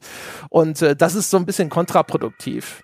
Ja. Also bin ich auch ganz bei dir. Diese, ich glaube, hätte man sie auch schenken können. Ich hatte am Ende des Spiels, ich weiß nicht, wie es bei euch aussah, es sind, glaube ich, vier Skill-Kategorien, die automatisch sich langsam steigern und dann verschiedene Meilensteine freischalten, die dann wieder besondere Fähigkeiten ergeben. Zum Beispiel dieses, dieser Crafting Skill Tree, wenn man, äh, Tree ist es ja eigentlich, linear, ähm, wo man dann eine Fähigkeit freischaltet, okay, wenn jetzt Amicia neue Sachen craftet, dann, dann ist sie effektiver und craftet aus den vorhandenen Ressourcen ein paar mehr der Endproduktchen. Aber das habe ich erstens nicht gemerkt und zweitens festgestellt, obwohl ich mich gefühlt hatte, als wäre ich sehr also als Allrounder an die Herausforderung des Spiels rangegangen, war am Ende nur ein Balken komplett vollgelevelt, das war dieser Crafting-Teil, und die anderen waren so im Mittelfeld irgendwie, und das konnte ich auch nicht so richtig nachvollziehen. Ja, subtile Effekte, sowas wie schneller schleichen oder ja. irgendwie äh, mehr Lähmungsschaden mit der Schleuder anrichten, obwohl ich glaube, das war eines dieser Bezahl-Upgrades. Beide Upgrade-Trees, der, der passiv gelevelt wird und der, in den man Ressourcen stecken muss für die eigene Ausrüstung, eher so optionale Geschichten. Okay, immerhin jetzt nicht hier 5% mehr kritischer Schaden oder sowas, was, was ich komplett hasse, aber auch nix äh, allzu dolles. Und wie André schon beschrieben hat, ich habe am Anfang dieses Spiel auch gerne mitgemacht, das bin ich gewohnt, auch durch so Spiele wie God of War, da habe ich es wirklich gelernt, wenn die Kamera dir so einen Betrachtungswinkel eines Levels vorschlägt, so, ey, guck doch mal, was im toten Winkel der Kamera ist. Wenn es hier offensichtlich weitergeht, gucke ich mir natürlich die Nische woanders an und überall ist auch was versteckt. Schade, dadurch, dass es ein Crafting-System ist, finde ich da halt Crafting-Ressourcen. Ist einfach nicht so cool. Und die Crafting-Ressourcen sind sowas wie Alkohol und Sulfur und Salpeter und her und das ist einfach so, das sagt mir nichts und auch die Rezepte, du brauchst immer zwei von denen, um eine deiner Spezialmunitionen herzustellen, die gibt's in verschiedenen Geschmacksrichtungen, da es in diesem Spiel auch so wichtig ist, mit Licht und, und Feuer zu spielen, weil die Ratten meiden das Licht, gibt's eben auch Brandbeschleuniger, Brandpfeile, es gibt Dinge, mit denen man auch wiederum Brände löschen kann, es gibt Rattenköder und solche Geschichten, aber da bin ich dann wenn ich irgendwo eine, eine Kiste öffne, drücke ich einfach das Dreieck, die Dreiecktaste auf meinem Controller, bis die komplett gelootet ist und schaue nicht hin. Da fände ich es besser, wenn ich irgendwo, es gibt auch hier und da später konkret Munition zu finden für eine unserer Waffen. Da habe ich mich immer gefreut. Ich wusste sofort, ich habe das Item gesehen und ich wusste, was ich damit machen sollte. Das fand ich eine halt viel, viel reduzierter, ne? das ist rar. Ja. Also wir sollten äh, lass, das vielleicht auch erklären, was man tut. Erklären, ja. was man tut, genau. Ja, ja. ja. Also denn, also es gibt in dem Spiel verschiedene Modi. Ne? Also es gibt diese Passagen, die sind so ein bisschen wie ein, äh, ein Narrative Game, ein Walking Simulator, wo man einfach nur herum mhm. äh, so die Gegend erforscht, Geschichte erlebt und so weiter. Dann gibt es den Abschnitt, wo es ein Stealth-Game ist, wo man tatsächlich so ein bisschen Last of Us-mäßig durch die Gegend schleicht. Und in, diese, in diesen Segmenten ist es häufig möglich, einfach nur durchzuschleichen, Gegner zu umrunden und dann durch eine Tür zu verschwinden und damit das Areal abzuschließen. Man kann allerdings auch häufig einfach Gegner ausschalten indem man die zum Beispiel bekämpft mit unterschiedlichen Waffen, die dann meistens unterschiedlich gut geeignet sind für diese Gegnertypen. Also alle zum Beispiel, die keinen Helm tragen, kann man super einfach mit der Steinschleuder abräumen. Das äh, hat man auch diesmal völlig unbegrenzte Munition mit den normalen Steinen der Steinschleuder. Und ähm, das heißt also, man, das ist so der, der, der Kampf. Es gibt auch so kleine Abschnitte, wo es den Kampf forciert und dich zwingt wirklich gegen Gegner oder sogar Gegnerwellen zu kämpfen. Und dann gibt es so Puzzleabschnitte, wo der Boden übersät ist mit Rattenhorden und die Ratten haben Angst vor Licht und du musst irgendwie deinen Weg dadurch bahnen, meistens indem du verschiedene Lichtquellen dir zunutze machst und dann ist noch ein Spielmodus, sind die Verfolgungssequenzen, wo mhm. irgendeine katastrophale Geschichte da ist und vor der du wegrennen musst einfach. Ich denke mal, das ist es, ne? Das sind mhm. so die verschiedenen Spiel Modi, die das Spiel kennt. Naja, es gibt halt noch den, die, die klassischen Uncharted-Puzzles, ohne dass jetzt irgendeine Rattenplage droht. Einfach, wie komme ich jetzt bei dem Weg weiter, wo du auch dein Repertoire so ein bisschen einsetzen musst, um zum Beispiel mit deiner Schleuder irgendwelche Schlösser zu zerstören oder Ketten zu zerstören, sodass ein Mechanismus sich weiter bewegt. Da gibt's ganz viel so Drehkurbeln, wo man teilweise auch seine KI-Mitstreiter per Tastendruck hinschicken kann, um das simple Schalterrätsel zu lösen. Und äh, hin und wieder werden auch zwei Mechanismen miteinander gemischt. Da kann es sein, dass du mitten in einem Kampf vielleicht doch oder in einer Schleichpassage auch noch ein kleines Schalterrätsel lösen musst oder dass mitten in so einer Schleichpassage auch Ratten als Element mit dazukommen und du denen ausweichen musst, die dir aber auch zunutze machen kannst, um die Gegner auszuschalten. Also ein eigentlich überschaubares Re Repertoire, was aber äh, für mich ganz äh, erfreulich immer wieder ein bisschen neu arrangiert wird, weil Elemente hinzukommen, weil die Elemente weggenommen werden, beispielsweise aus Storygründen und so weiter. Es wird immer wieder neu arrangiert und erweitert. Es hat, finde ich, sogar eine ziemlich große Varianz eigentlich. Mhm, ja, muss man schon mal mhm. sagen. Also das wechselt sich so einigermaßen ab. Ne? Also gerade eben manövrieren durch die Rattenhorden, mhm. also eher so Puzzleabschnitte, die wechseln sich schon immer ganz gut ab mit diesen Schleichpassagen. Ich finde, die haben halt alle unterschiedliche Probleme und Schwachpunkte. Ja. Das stärkste davon ist von dem, wie ausdefiniert das Game Design ist, ist wahrscheinlich sind die Stealth-Passagen. Die sind ah. diesmal auch, glaube ich, äh, besser vom Level-Design her. Ich glaube, diese Level sind größer ausdesignt als im Vorgänger. Es gibt mehr Routen, auf denen man vorgehen kann. Ich glaube, es gibt auch ein paar zusätzliche Fortbewegungsoptionen, dass man jetzt unter Tischen oder so Karren mhm. durchkriechen kann, Bäuchlings sich darunter verstecken kann. Man hat diese Near Misses, wo dann Gegner quasi mit ihrem Stiefel zwei Zentimeter von deiner Nase entfernt sind und dich nicht sehen, weil du unter diesem Karren liegst. Ähm, du kannst da eben auch eben diese, diese Ratten benutzen. Du kannst irgendwo Licht anmachen und die in die Richtung eines Gegners treiben, kannst die Fackel des Gegners löschen, damit er von den Ratten gefressen wird und sowas. Vieles davon ist im ersten Teil auch schon enthalten gewesen. Ein paar neue Elemente sind dazugekommen. Das ist aber, glaube ich, wahrscheinlich der vom Gameplay her robusteste Teil des Spiels sogar. Oh. Das finde ich, ich bin da jetzt tatsächlich etwas erstaunt. Äh, also diese Dreier-Segmentierung quasi, Lauferkundung, Stealth-Schleicherei und die Rätselratten, die hätte ich auch so vorgenommen, äh, klar, aber ich hätte tatsächlich für mich persönlich entschieden, dass diese Sache mit den Ratten ein viel stärkeres Element ist als die Sache mit den an den Wachen vorbeischleichen und gucken, wie man durch den Level kommt. Ich würde es aber auch ein bisschen auf persönliche Vorliebe schieben, weil beide haben Schwächen und Stärken. Aber ich war am Ende sehr froh, jedes Mal, wenn ich mehr mit Ratten als mit diesen Wachen zu tun hatte. Äh, aber André, du hast es gerade auch so neutral beschrieben, dass das der robustere Teil ist. Ist das denn auch der Teil gewesen, der dir am meisten Spaß gemacht hat von diesen drei Elementen oder ist das anders? Also diese Fluchtsequenzen waren so kurz, dass ich sie nicht hassen konnte. Alles mhm. andere gefällt mir nicht. Also ich okay. finde, ich finde, das mit dem Stealth-Gameplay funktioniert besser, weil die Puzzle-Sequenzen ja. sind strunzdumm. Also ja. die sind wirklich unfassbar langweilig, weil sie sind wirklich absolut trivial. Ja. Und äh, mhm. äh, die Stealth-Gameplay-Passagen, ich erkenne an, dass die eine gewisse Bandbreite an möglichen Vorgehensweisen bieten äh, und die funktionieren auch einigermaßen okay. Da bin ich auch hier und da mal gescheitert und so weiter. Ich Ja. mag aber Stealth-Gameplay generell nicht. Vielleicht bin ich deswegen auch ein bisschen vorsichtiger, zu negativ darüber zu sprechen, weil hier muss ich ein bisschen abqualifizieren, dass da auch persönliche Präferenzen eine Rolle spielen. Stealth-Gameplay hasse ich grundsätzlich dieses, ich sitze einfach im Gras und, und beobachte diese Szenerie, bis die Konstellation der Wachen so ist, dass ich in, jetzt vorrücken kann. Ja, Ich finde das als einfach nur strunzöde schon mal grundsätzlich. Und äh, jetzt hier ist es halt solide umgesetzt. Aber es hat auch so seine Problemchen.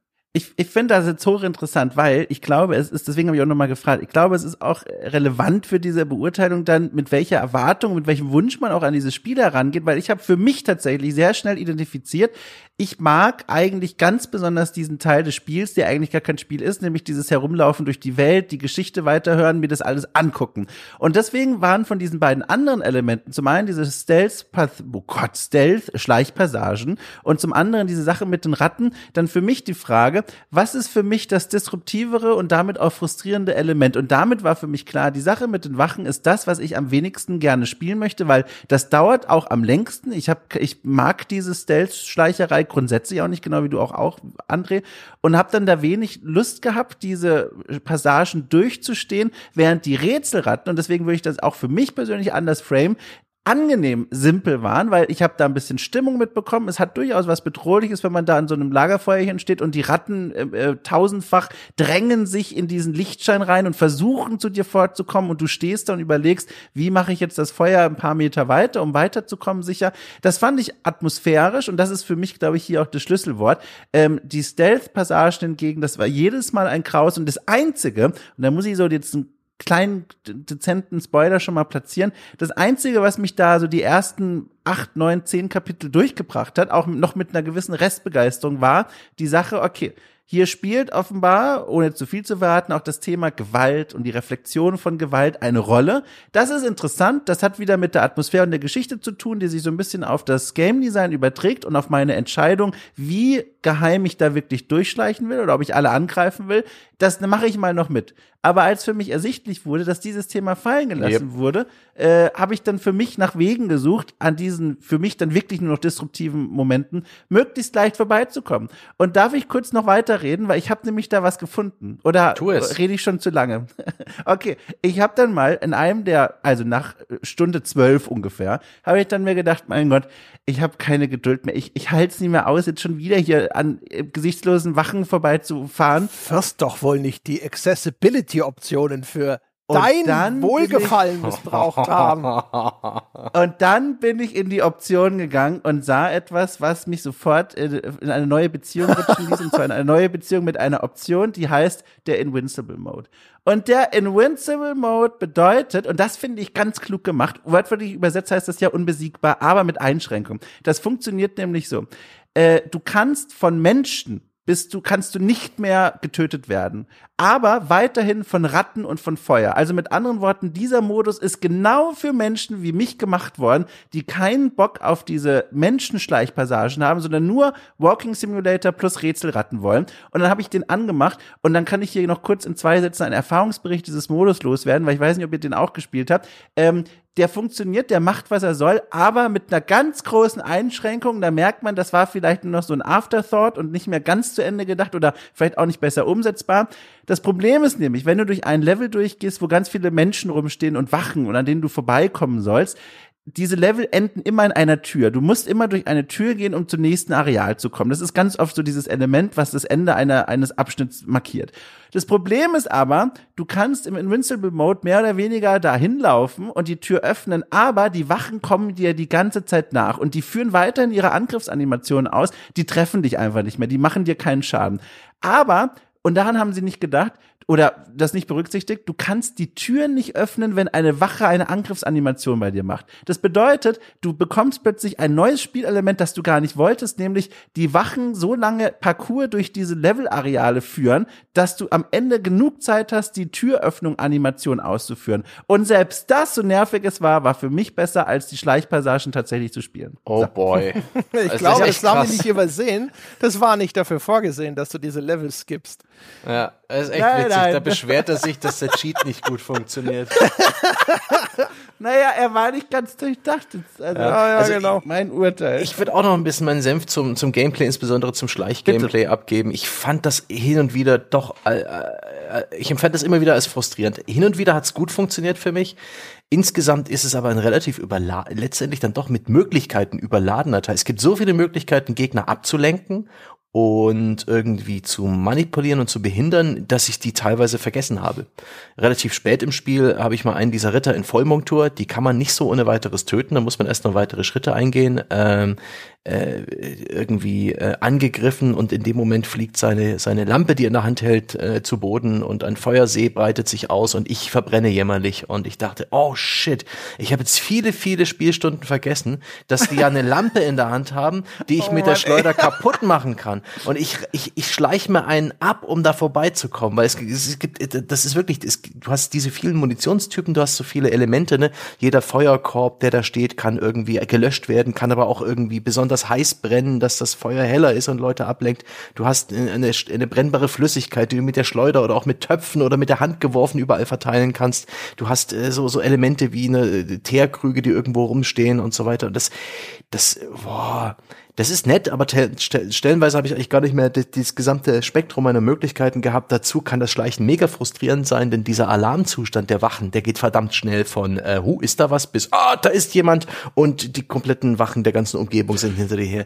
Diesen Zustand loszuwerden kann frustrierend sein. Die Bandbreite, so der der Wiggle Room, den du hast, ja, die Fehlertoleranz ist relativ erbarmungslos oder teilweise echt mega frustrierend, inklusive irgendwelcher Autosave-Spielstände, die dich frustrierend lange an einem Punkt verharren lassen, bis du mal Glück hast mit der Wachenrotation und weiter kannst. Und ah, ich, ich habe mich ich- da ein bisschen durchgequält, Ja. muss ich sagen.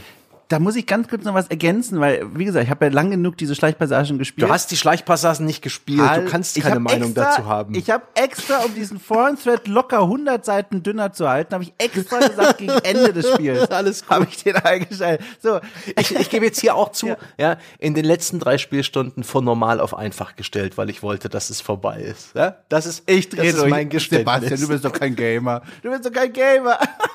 okay, nur ganz kurz, ich will noch kurz was hinzufügen, weil das ist eine Beobachtung, da war ich sehr entzückt. Das war ganz am Anfang des Spiels, als ich das alles noch viel ernster genommen habe, auch mit diesen Wachen und so. Da habe ich nämlich, äh, doof wie ich war, dann versucht, ne, Töpfe zu werfen, alles mögliche, was ich im Rucksack hatte, äh, um diese Wachen von einem Punkt zum nächsten zu bewegen, um an ihnen vorbeizukommen. Und da ist mir was aufgefallen und das fand ich ganz toll einfach.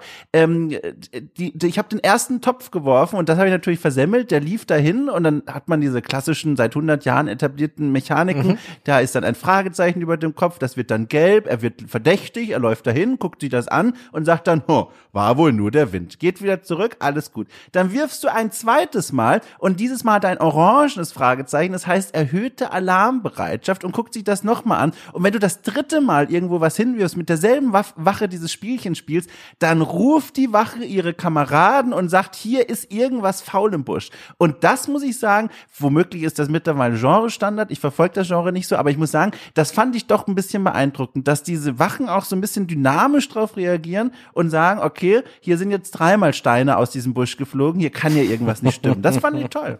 ja. Also ich bin, äh, bin da voll bei euch. Ne? Ich, so, ich will nur sagen, das hatte für mich noch gameplaymäßig am meisten Fleisch. Fleisch, dran. ja. Ähm, Gut.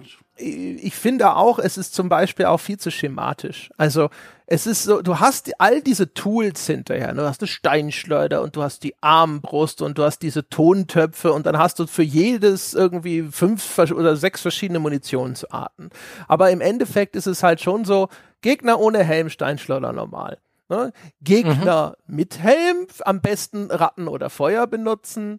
Gegner, die eine Fackel haben, aber wahrscheinlich Fackel löschen und so weiter. Also das ist alles so ein äh, Schere, Stein, Papier-Muster, wo eigentlich, sobald du den Gegnertypus identifiziert hast, ist das Vorgehen relativ eng umrissen. Und da, wo es andere Optionen gibt, sind sie häufig idiotisch. Also ich kann natürlich den normalen Gegner ohne Helm auch mit meiner Armbrust erschießen, aber die Armbrustmunition ist so rar, dass ich mir die aufheben muss für die Gegner, die ich nicht einfach mit der Steinschleuder umhauen kann. Ne?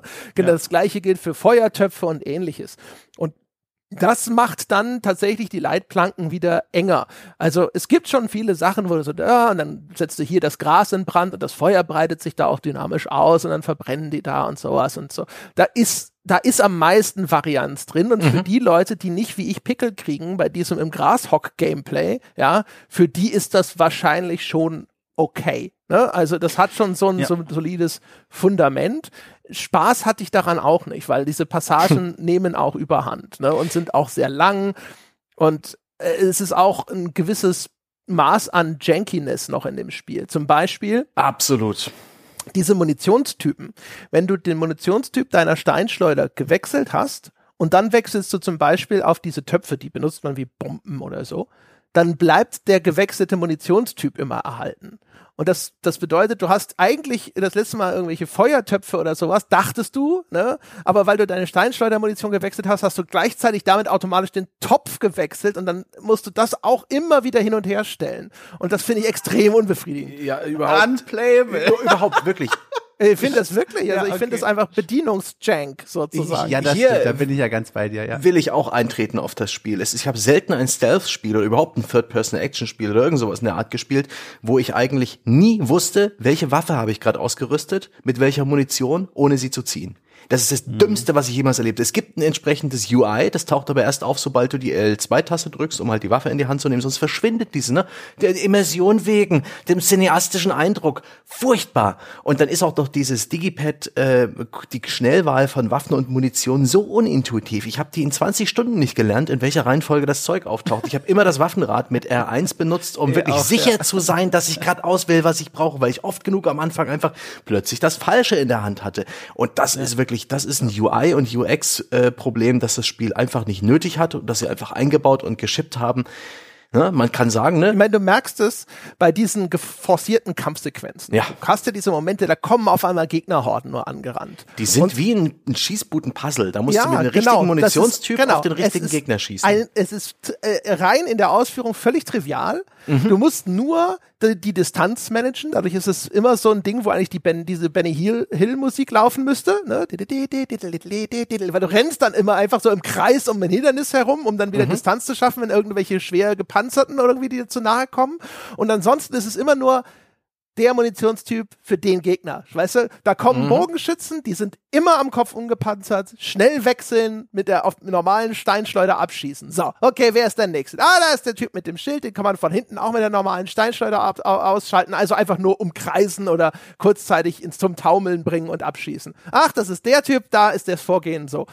Und dass dieses, dieses formelhafte Abarbeiten und immer mit mhm. diesem Umweg über dieses Auswahlmenü oder sowas macht das Ganze ziemlich. Äh. Mhm wo immerhin kann man sagen, bei diesen Horden-Momenten, mir fallen es äh, auf den Punkt zwei ein äh, aus dem Spiel, die sind, finde ich, aber auch narrativ stark gerahmt. Also da passieren jeweils Dinge, die mich zumindest schon ein bisschen mitgenommen haben und wo ich dann auch ein bisschen drauf geachtet habe, was ist passiert eigentlich gerade um mich herum, weil da passiert parallel quasi was mit Figuren mhm. um uns. Fand ich, das fand ich dann wiederum ganz spannend. Also immerhin diese Rahmung, die wird dann variiert. Und noch eins möchte ich kurz hinzufügen zum Thema Janky, es sind nur zwei Sätze, aber das war dann wieder so ein bisschen Situationskomik und halt leider absoluter Immersion Immersionskill. Ähm, wir haben schon gesprochen, da stoßen später die eine oder andere Person zu unserer Gefolgschaft dazu und, und gehen dann auch wieder, sag ich mal. Und äh, eine dieser Figuren, die hat diese Fähigkeit, mit einem, einem Stück Glas, Gras, also das Sonnenlicht so zu brechen, dass Glas in der, äh, Gras in der Ferne zu brennen beginnt und dann laufen die Wachen halt. Mit einem Prisma übrigens. Ja, genau, mit einem Prisma. Das ist not how prisms work. ja, aber, ja, aber Ragnar Lothbrok hat da auch so eins und hat damit England gefunden. Naja, also jedenfalls Vikings Staffel 1. Also jedenfalls, ähm, und dann hat man diese wunderschöne Szene, die aber auch irgendwie traurig ist, weil sie die Immersion so killt. Äh, man sitzt dann da mit Amicia und Hugo wirklich im höchsten Gras der Welt und denkt sich, okay, hier bombenfest, mich wird niemals ein Wachturm sehen. Und dann drückt man diese Kombination L1 hier, Gefährtin, bitte nutze dein Prisma und drücke äh, und mache dieses Gras hier zu Feuer. Und dann sagt sie, alles klar, ich, ich kümmere mich drum. Und dann geht sie zur Seite, weil sie an dieses Gras ran muss und, und kniet auf dem Patrouillenweg, wo deine 400 Patrouillen vorbeikommen, wie auf der A1 und macht dieses Gras an. Und die Wachen aber reagieren natürlich nicht auf sie, weil die sind nur auf mich gebrieft quasi. Also die, die, der, denen ist das egal, wenn da ein NPC rumkniet. Und das fand ich immer so ein bisschen, da kann man schon weit hinter die technischen Kulissen schauen. Das war ein bisschen schade. Also ich, ich hatte auch tatsächlich so ein bisschen Animationsglitches. Das, die gab es exakt so auch im Vorgänger, äh, ne? diese, insbesondere in den Szenen, wo Ratten da sind. Die Ratten sind wie so ein Flüssigkeits- oder Wassereffekt. Aber das ist doch geil, wenn die so wegglitschen, weil Genau. sie keinen Weg mehr haben. Genau, die glitschen so ein bisschen weg. Echt? Nee, ich finde das furchtbar. Wenn du die Ratten zu Echt? sehr in die Ecke drängst und dann, dann lösen die sich so seltsam auf, das sieht immer aus wie ein Grafikfehler. Das ist, äh, das basiert auf so Fluid Dynamic äh, Physikberechnungen Ja. in der Grafikkarte. Das ist praktisch bloß die die einzelne Ratte ist bloß so eine Art äh, Variante, so ein Grafikeffekt für irgendwas, was im Hintergrund stattfindet.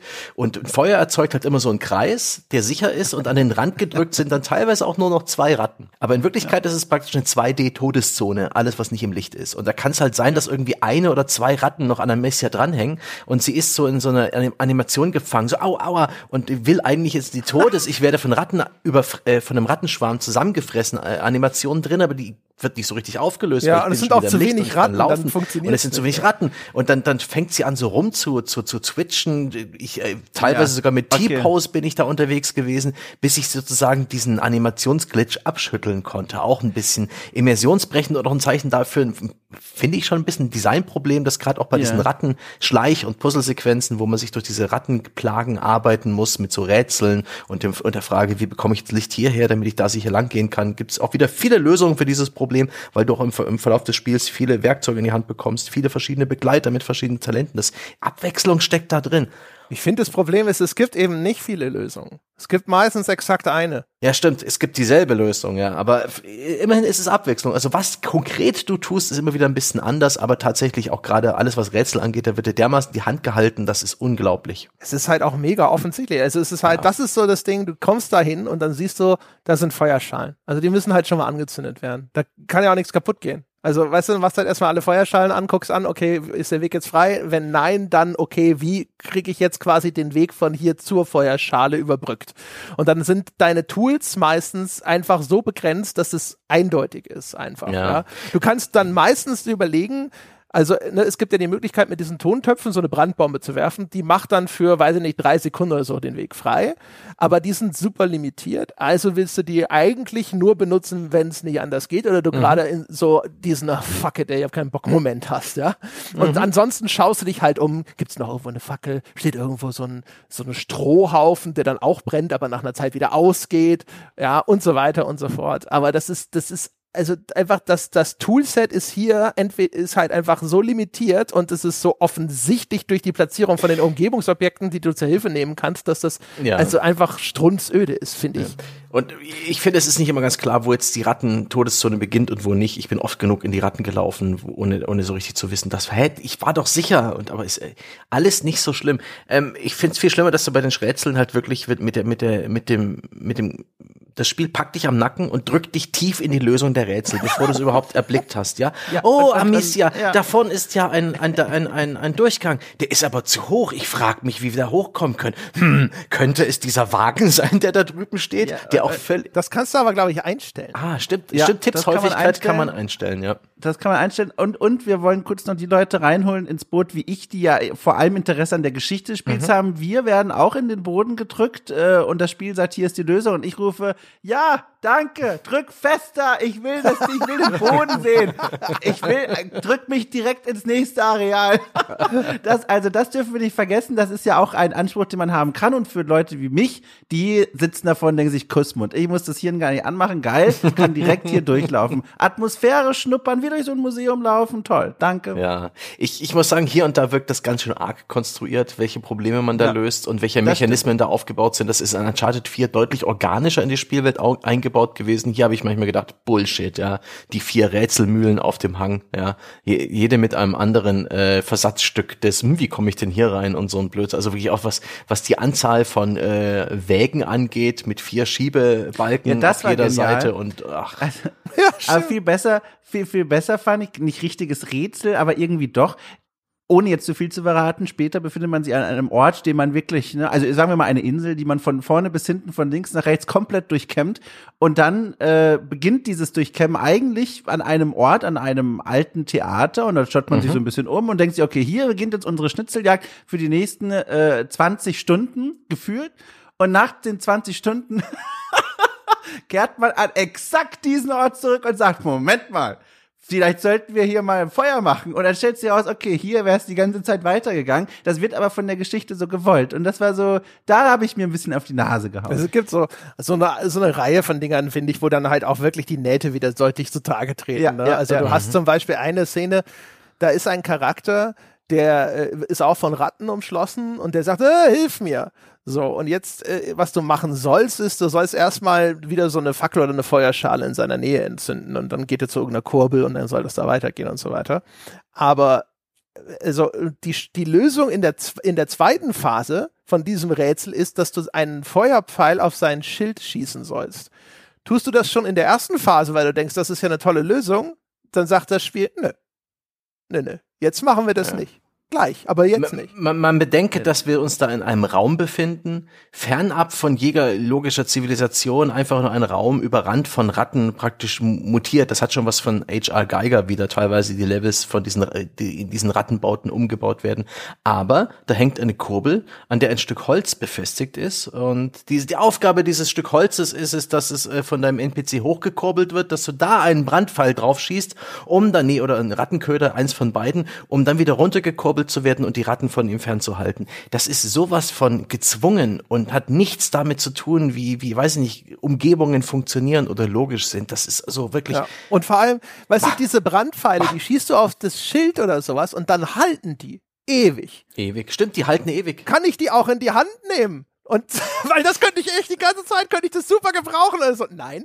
Das Spiel sagt nein. Aber sind, sind das nicht die Momente, wo man dann so ein bisschen den Glauben einfach da mitbringen muss, weil auch vieles andere ja, so im Spiel einfach ja. völlig unrealistisch ist? Also ja. jetzt fangen wir ja so ein bisschen an in diese Also bei dem letztgenannten ja, weil das ist so eine ja. Gameplay-Konzession. Aber bei dem anderen ist es so, das ist etwas, finde ich, der Spieler kann eine kreative Lösung finden in dem Moment. Die wird vom Spiel sogar zugelassen. Also das Abfeuern und das äh, auf, auf das Schild auch in der ersten Instanz funktioniert schon, wird halt dann von der Spiellogik nur nicht registriert. So.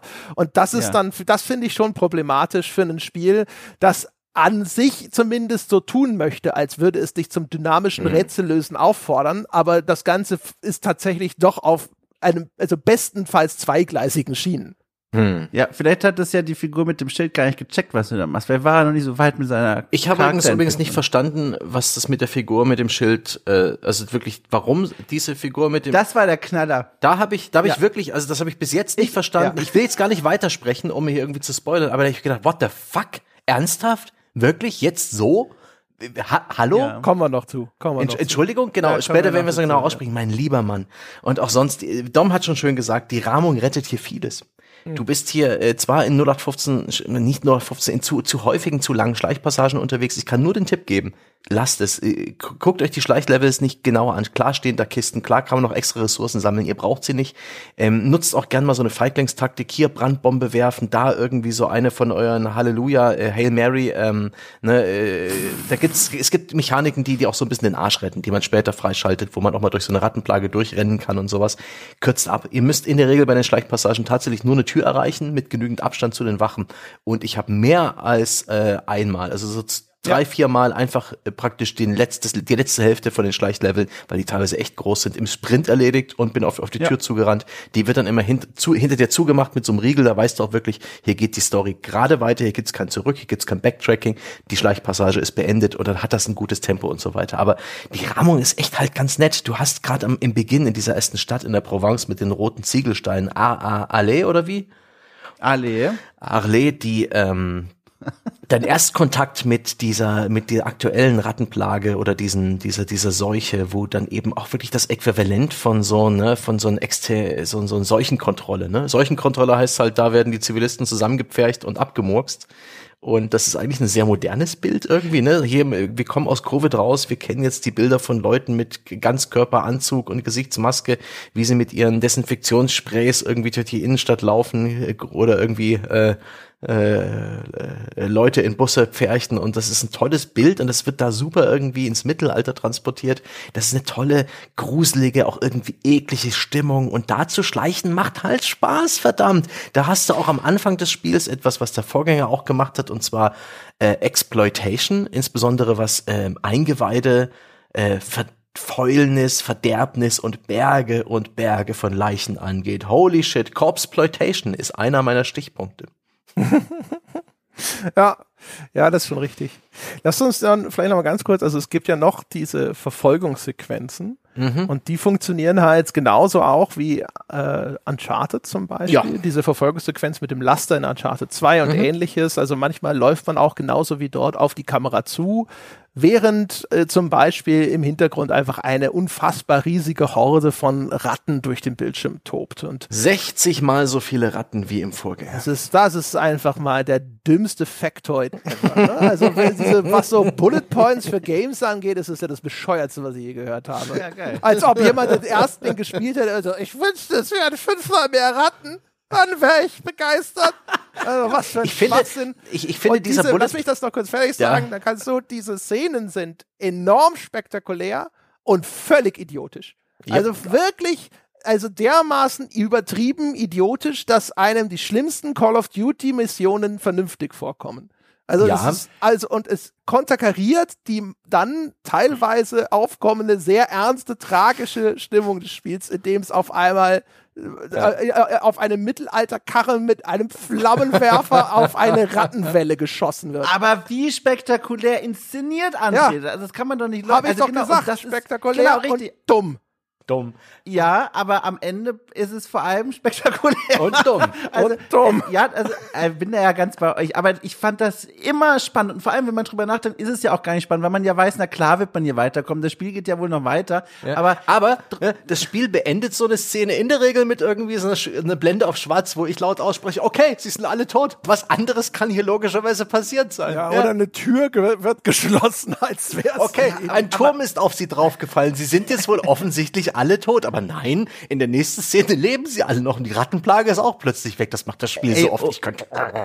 Ohne Witz bei dem Flammenwerfer, das war alles idiotisch. Ich bin da vollkommen bei. Ich hab, den sieht man ja schon vor vielen Stunden sieht man den sogar schon und da wusste ich direkt, auf dem ja. werden wir fahren. Es gibt Früher Foreshadowing. Später, wenn nicht das, gibt's ein DLC, wo du nur mit dem fahren wirst. Irgendwas wird kommen. Das ist mir vollkommen klar. Und dann fährt man auf dem und jetzt ohne da zu viel zu fahren, aber mein Gott, Leute, da fährt man an dieser alten Stadt vorbei und dann beginnen die Mauern von innen zu pulsieren und man denkt sich schon, ich krieg hier, ich mache mich gleich nackt vor Aufregung. Das ist ja der Wahnsinn, was hier gleich passieren wird. Und dann passiert genau das, was man erhofft hat.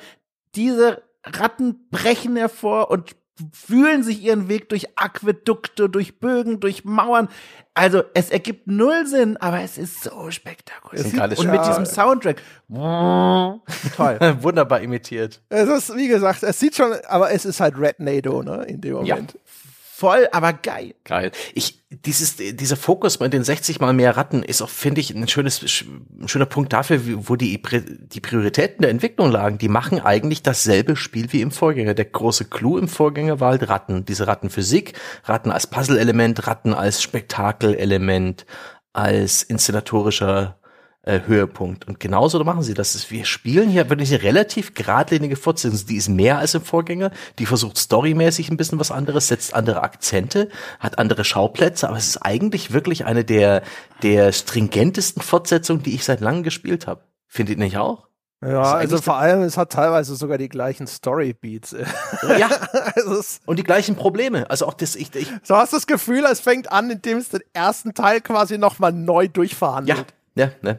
Und ich habe auch das Gefühl, über die, das Schleichsystem, äh, da habe ich ähnliche Kritik gehabt im ersten Teil und äh, ähnlichen Licht und Schatten gesehen. Es hat nicht dieses, doch, es hat auch im Mittelteil gerade noch mal so einen Moment, wo die, wo das alles so ein bisschen zum Stehen kommt, ein bisschen langsam ja, genau. wird. Ja, ähm, ja. In dem Fall ist es jetzt nicht diese eine Burgruine, wo sich die Helden im ersten Teil ein bisschen mhm. sammeln, sondern eine, ein, ein Schauplatz, der dir ein bisschen mehr Erkundungsfreiheit bietet, wie so in Uncharted 4, wo es auch so mal Momente gibt, wo die Map sich ein bisschen öffnet und dir halt ein paar, ein paar Objekte gibt, so ein paar Zielpunkte und sagt, guck doch mal selber, mach doch das alles mal in deiner, in der Reihenfolge, wie du es willst und vielleicht gibt's hier und da noch ein bisschen was zu entdecken das hat dem Spiel, das haben sie gemacht. das war auch okay gemacht, aber das hätte das Spiel nicht gebraucht. Das hätte so vieles nicht gebraucht. Man hätte mit der Schere da ansetzen können und so viel restlos rausschneiden, ohne dass es dem Spiel geschadet hätte. Das finde ich auch krass. Es ist einfach zu lang. Sie haben zu viel drin gelassen. Ich, äh, andererseits ist es eigentlich zu kurz, weil dann Dinge nicht richtig ausformuliert werden, die man eigentlich ausformulieren sollte und die das Spiel zu einem viel interessanteren Mhm. gemacht hätten. Wir haben es vorhin schon mal angerissen und auch schon konkret ausgesprochen, deswegen ist es nicht so wirklicher Spoiler, sondern ganz zu Beginn wird diese Frage aufgemacht, wie sieht's denn jetzt hier aus mit der Gewalt in diesem Spiel? Also sowohl Amicia als auch spannenderweise Hugo, aus verschiedenen Gründen, die wir noch erörtern werden später, stellen sich die Frage, wie brutal wollen wir eigentlich in dieser Welt unterwegs sein? Wie bereitwillig wollen wir unsere Fähigkeiten nutzen, Gewalt anzuwenden oder wollen wir die Leute lieber verschonen? Und das wird vor allem im ersten Drittel bei Amicia ganz stark zum Thema gemacht. So weit sogar, dass es eine Szene gibt. Schön, das haben wir nämlich eben auch gerade in einem anderen Kontext schon beschrieben. Die Szene mit der Wache, die da sagt, hier, helft mir bitte. Äh, und, und dann gibt es dieses Rätsel, wie man dieser Figur helfen muss, durch diese Sektion zu kommen, ganz zu Beginn im Spiel. Und das ist eigentlich eine Wache, eine von den Figuren, die wir als böse identifiziert haben, die uns immer irgendwo die Wege versperren oder an denen wir vorbeischleichen müssen. Und da helfen wir dieser Figur. Und dann gibt es den Moment, wo wir mit dieser Figur zusammenkommen. Wir haben ihr geholfen und jetzt sagt die Figur, so, alles klar, ne, jetzt wieder ab nach Hause. Aber wir sind genau auf dem anderen Weg, nämlich wollen aus der Stadt raus und sagen das der Wache aus und dann sagt die Wache, nee, sorry, ich habe hier Befehle, ihr müsst jetzt mit mir mit. Und jetzt hat man die Möglichkeit, in dieser ganz kurzen Sekunde, die einem das Spiel gibt, erst ein paar Sekunden mehr, man hat einen Entscheidungsmoment aus dem Gameplay heraus. Entweder, und das war mein erster Griff quasi, ich werde die Waffe, Wache jetzt tödlich angreifen und umbringen oder und dann habe ich tatsächlich noch mal in meiner Entscheidung innegehalten und gewechselt äh, und die Wache quasi betäubt, dass die kurz äh, desorientiert war und bin an ihr vorbeigerannt, weil da wir gerade mitten in diesem Storybeat waren von okay, wollen wir wirklich Gewalt anwenden? Und wenn wir Gewalt anwenden, verlieren wir uns und das sollen wir nicht, wir wollen so ein bisschen menschlich bleiben. Und das war super spannend, aber dieser Beat wird später komplett aufgegeben, spätestens dann in diesem Areal, den Sebastian gerade beschrieben hat, wo man frei herumlaufen kann. Da geht's plötzlich um etwas, was man aus Teil 1 schon kannte, nämlich die Suche nach einer Heilung für Hugo. Und plötzlich spielen diese Themen aus dem ersten Drittel kaum bis gar keine Rolle mehr. Und das fand ich so schade. Und da hätte ich mir gedacht, eigentlich bräuchte das Spiel sogar noch mehr Zeit oder einen anderen Schwerpunkt, um das auszuformulieren. Ja. Es gibt vor allem gar keinen Grund dafür. Also das konnte ja perfekt parallel existieren. Ne? Total, ja. Also die, was, welche Folgen hat es auch für Amicia, was sie tun muss, um Hugo zu beschützen? Und Ja. äh, das wird vor allem gespiegelt in diesen allerersten Missionen durch Lukas, der sie da ja begleitet. Ne? Und die, die Figur Ja. wird ja dann einfach so auch fallen gelassen. Warum auch immer. Ne? Stattdessen führen sie irgendwelche neuen Figuren ein und sowas. Und also ich habe auch gedacht, das wird jetzt ein großes Thema werden, offensichtlich. Und dann Ja. hat das Spiel gedacht, so zwischendrin so, oh ja, nee, aber jetzt bin ich mal kurz ein ganz anderes Spiel zwischendrin. Mhm. Ja, und vorbei, es gibt ja sogar noch diese Szene, und da war ich sogar dann noch so, ich war wirklich lange begeistert von dieser Idee, die hier angedeutet wird, wir gehen diesem Gewaltthema jetzt nach, äh, als dann Lukas relativ früh im Spiel dann auch sagt, nachdem Amicia sich eigentlich versprochen hat, okay, ich will nicht mehr hier so brutal vorgehen, dann sagt Lukas, komm, wir haben jetzt hier gerade eine richtig schwere Passage quasi vor uns, wenn es sein muss, dann bring auch jemanden um. Und dann dachte ich mir, ach, okay, krass, vielleicht ist hier so ein bisschen die Idee, dass man die Figuren versuchen quasi gut zu bleiben, aber die Welt, in der sie sich bewegen, und das ist ja auch ein Thema, das bei dem anderen Storybeat später mit aufgenommen wird, die Welt aber ist eine so schlimme, in die sie sich bewegen, man kommt hier um Gewalt nicht drum rum, aber auch das, das wird fallen gelassen und das ist so schade. Ja. Ja, zu Nüssen gerade. So, lass Ja. uns mal einfach hier ganz kurz nochmal so eine Art Fazit ziehen, und dann können wir einfach mal richtig losspoilern, damit wir nicht anfangen, wieder irgendwie rumzueiern oder sowas. Also ich fange einfach direkt mal an. Äh, Ich muss ehrlicherweise sagen, für Leute, die äh, auf eine, die einfach nur so, so Atmosphäre aufsaugen wollen, ja, ich glaube, für die ist das immer noch ein tolles Spiel. Ich habe mir ist nicht entgangen, dass offensichtlich gefühlt die halbe Welt der Kritik dieses Spiel feiert und dass es hervorragende auch Nutzerrezensionen einheimst. Ich bin offensichtlich eine Mindermeinung. Ich empfehle es nicht. Ich halte es für im Gameplay besten, an den, in den besten Momenten solide, ansonsten mittelmäßig bis schlecht und ich finde, die Erzählung ist völlig idiotisch. Und sie ist wirklich enervierend dumm idiotisch. Und es ist eine solch seltsame Melange und ich habe mich so gequält durch dieses Mittelmaß an Gameplay, das da zwischendrin das Ganze unterbricht. Und es hat so viele Durchhänger, in denen der Plot einfach nicht von der Stelle kommt, dass ich also persönlich für mich, ich habe die ganze Zeit nur da gesessen und gedacht, so bitte hör auf. Ja, das Problem war dann nur, es hat eben ab und zu seine Highlights, gerade mit dieser Detaildichte und vor allem also tatsächlich der, der, das Ende des Spiels, so die letzten zwei, drei Kapitel, das ist echt gut ausgeführt und das ist berührend, das ist bedauerlich, dass ich das sagen muss, aber das hat es tatsächlich gut gemacht. Aber ich weigere mich einfach, das trotzdem zu empfehlen. Dann, dann gehen wir hier in der Reihe weiter an, Ja, an, der, an der weißen Linie und ich spreche eine Empfehlung aus für Leute, die diesen Game Pass abonniert haben, denn da könnt ihr, äh, da ist die einzige, Zusatzkosten, die ihr habt, sind eure Zeit. Und das ist ja ein Third-Party-Titel, der fliegt irgendwann auch aus dem Game Pass raus, deswegen äh, gibt's da eine Empfehlung, sich das anzuschauen.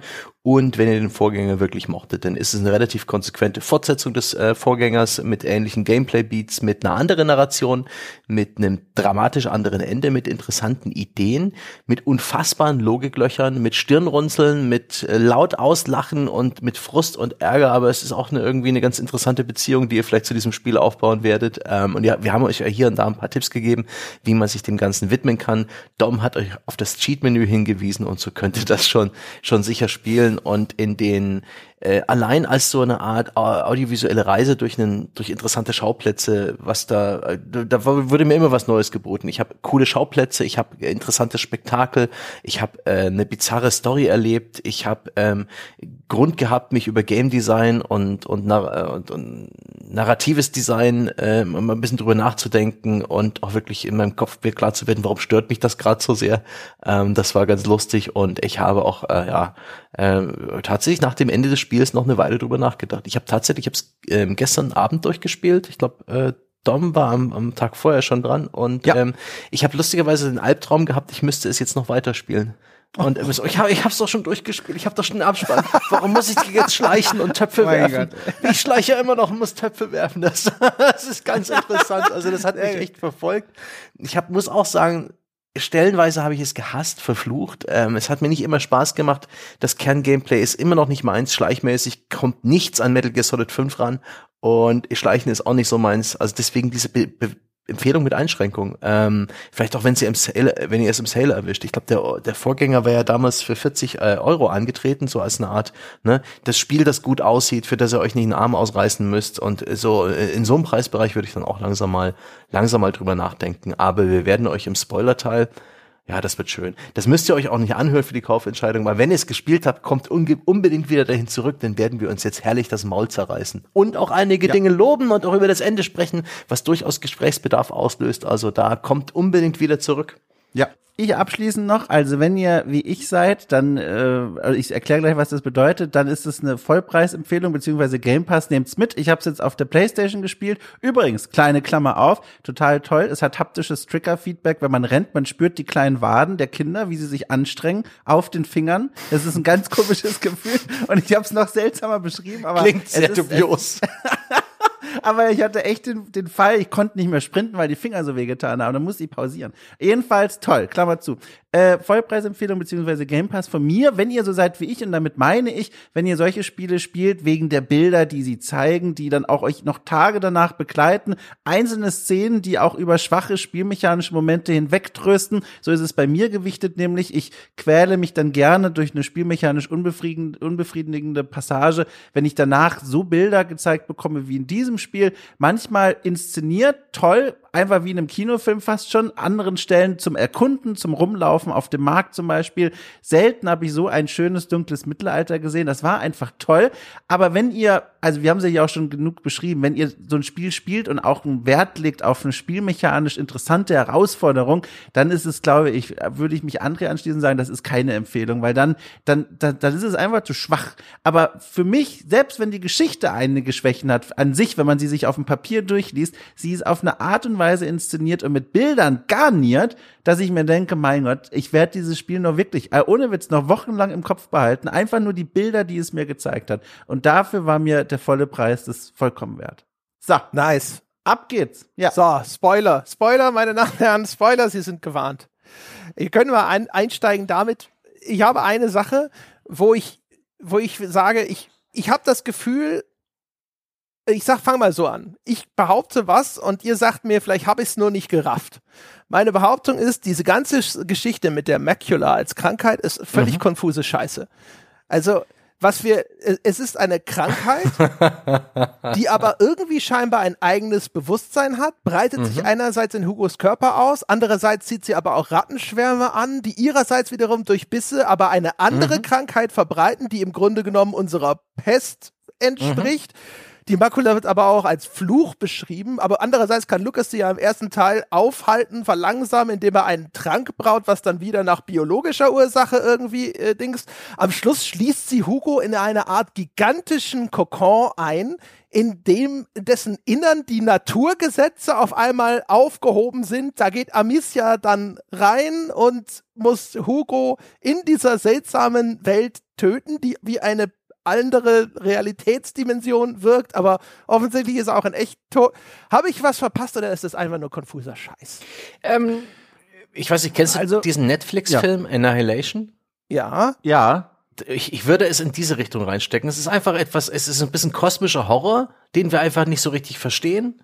Und das ist vielleicht eine Richtung, in der sie in einem eventuellen dritten Teil gehen. Und einfach mach dir keine er, Gedanken. Er Hinterfrage es nicht. nicht. Und, und, und ja. Plague Tale ist die ganze Zeit am Erklären. Es kommt nur Scheiße dabei raus. Das stimmt. Ich, ich, ich, ich habe das Gefühl, also ich war auch immer wieder verwirrt von einzelnen Aspekten dieser Krankheit. Vor allem dann wird auch noch eine Art Religion und äh, Prophezeiung und so mit eingeführt. Aber was ich interessant fand, um das vielleicht mal so zu beschreiben, was ich interessant fand an dieser Erkrankung war, das ist ja dann ähnlich wie ein Fluch, die hängt offenbar mit der Psyche des Verfluchten zusammen, mhm. beziehungsweise mit der Art und Weise, wie er sich gegen diese Krankheit wehrt, wie verletzlich er psychisch ist und was dann alles passiert mit diesem Kokon und der Ratten, die dann kommen, das ist für mich auch schwer zu erklären mit, mit, mit logischen Dingen. Da sind wir wieder mit der Szene am, mit dem, mit dem, mit dem Pranger vorhin. Das ist dann für mich Kunstwerk und das nehme ich dann hin. Das ist nicht mehr logisch, sondern ist bildgewaltig. Jedenfalls aber, was ich interessant finde, und das ist ja noch relativ down to earth irgendwie, die Sache mit diesem psychischen Aspekt, der den fand ich als Idee total toll, weil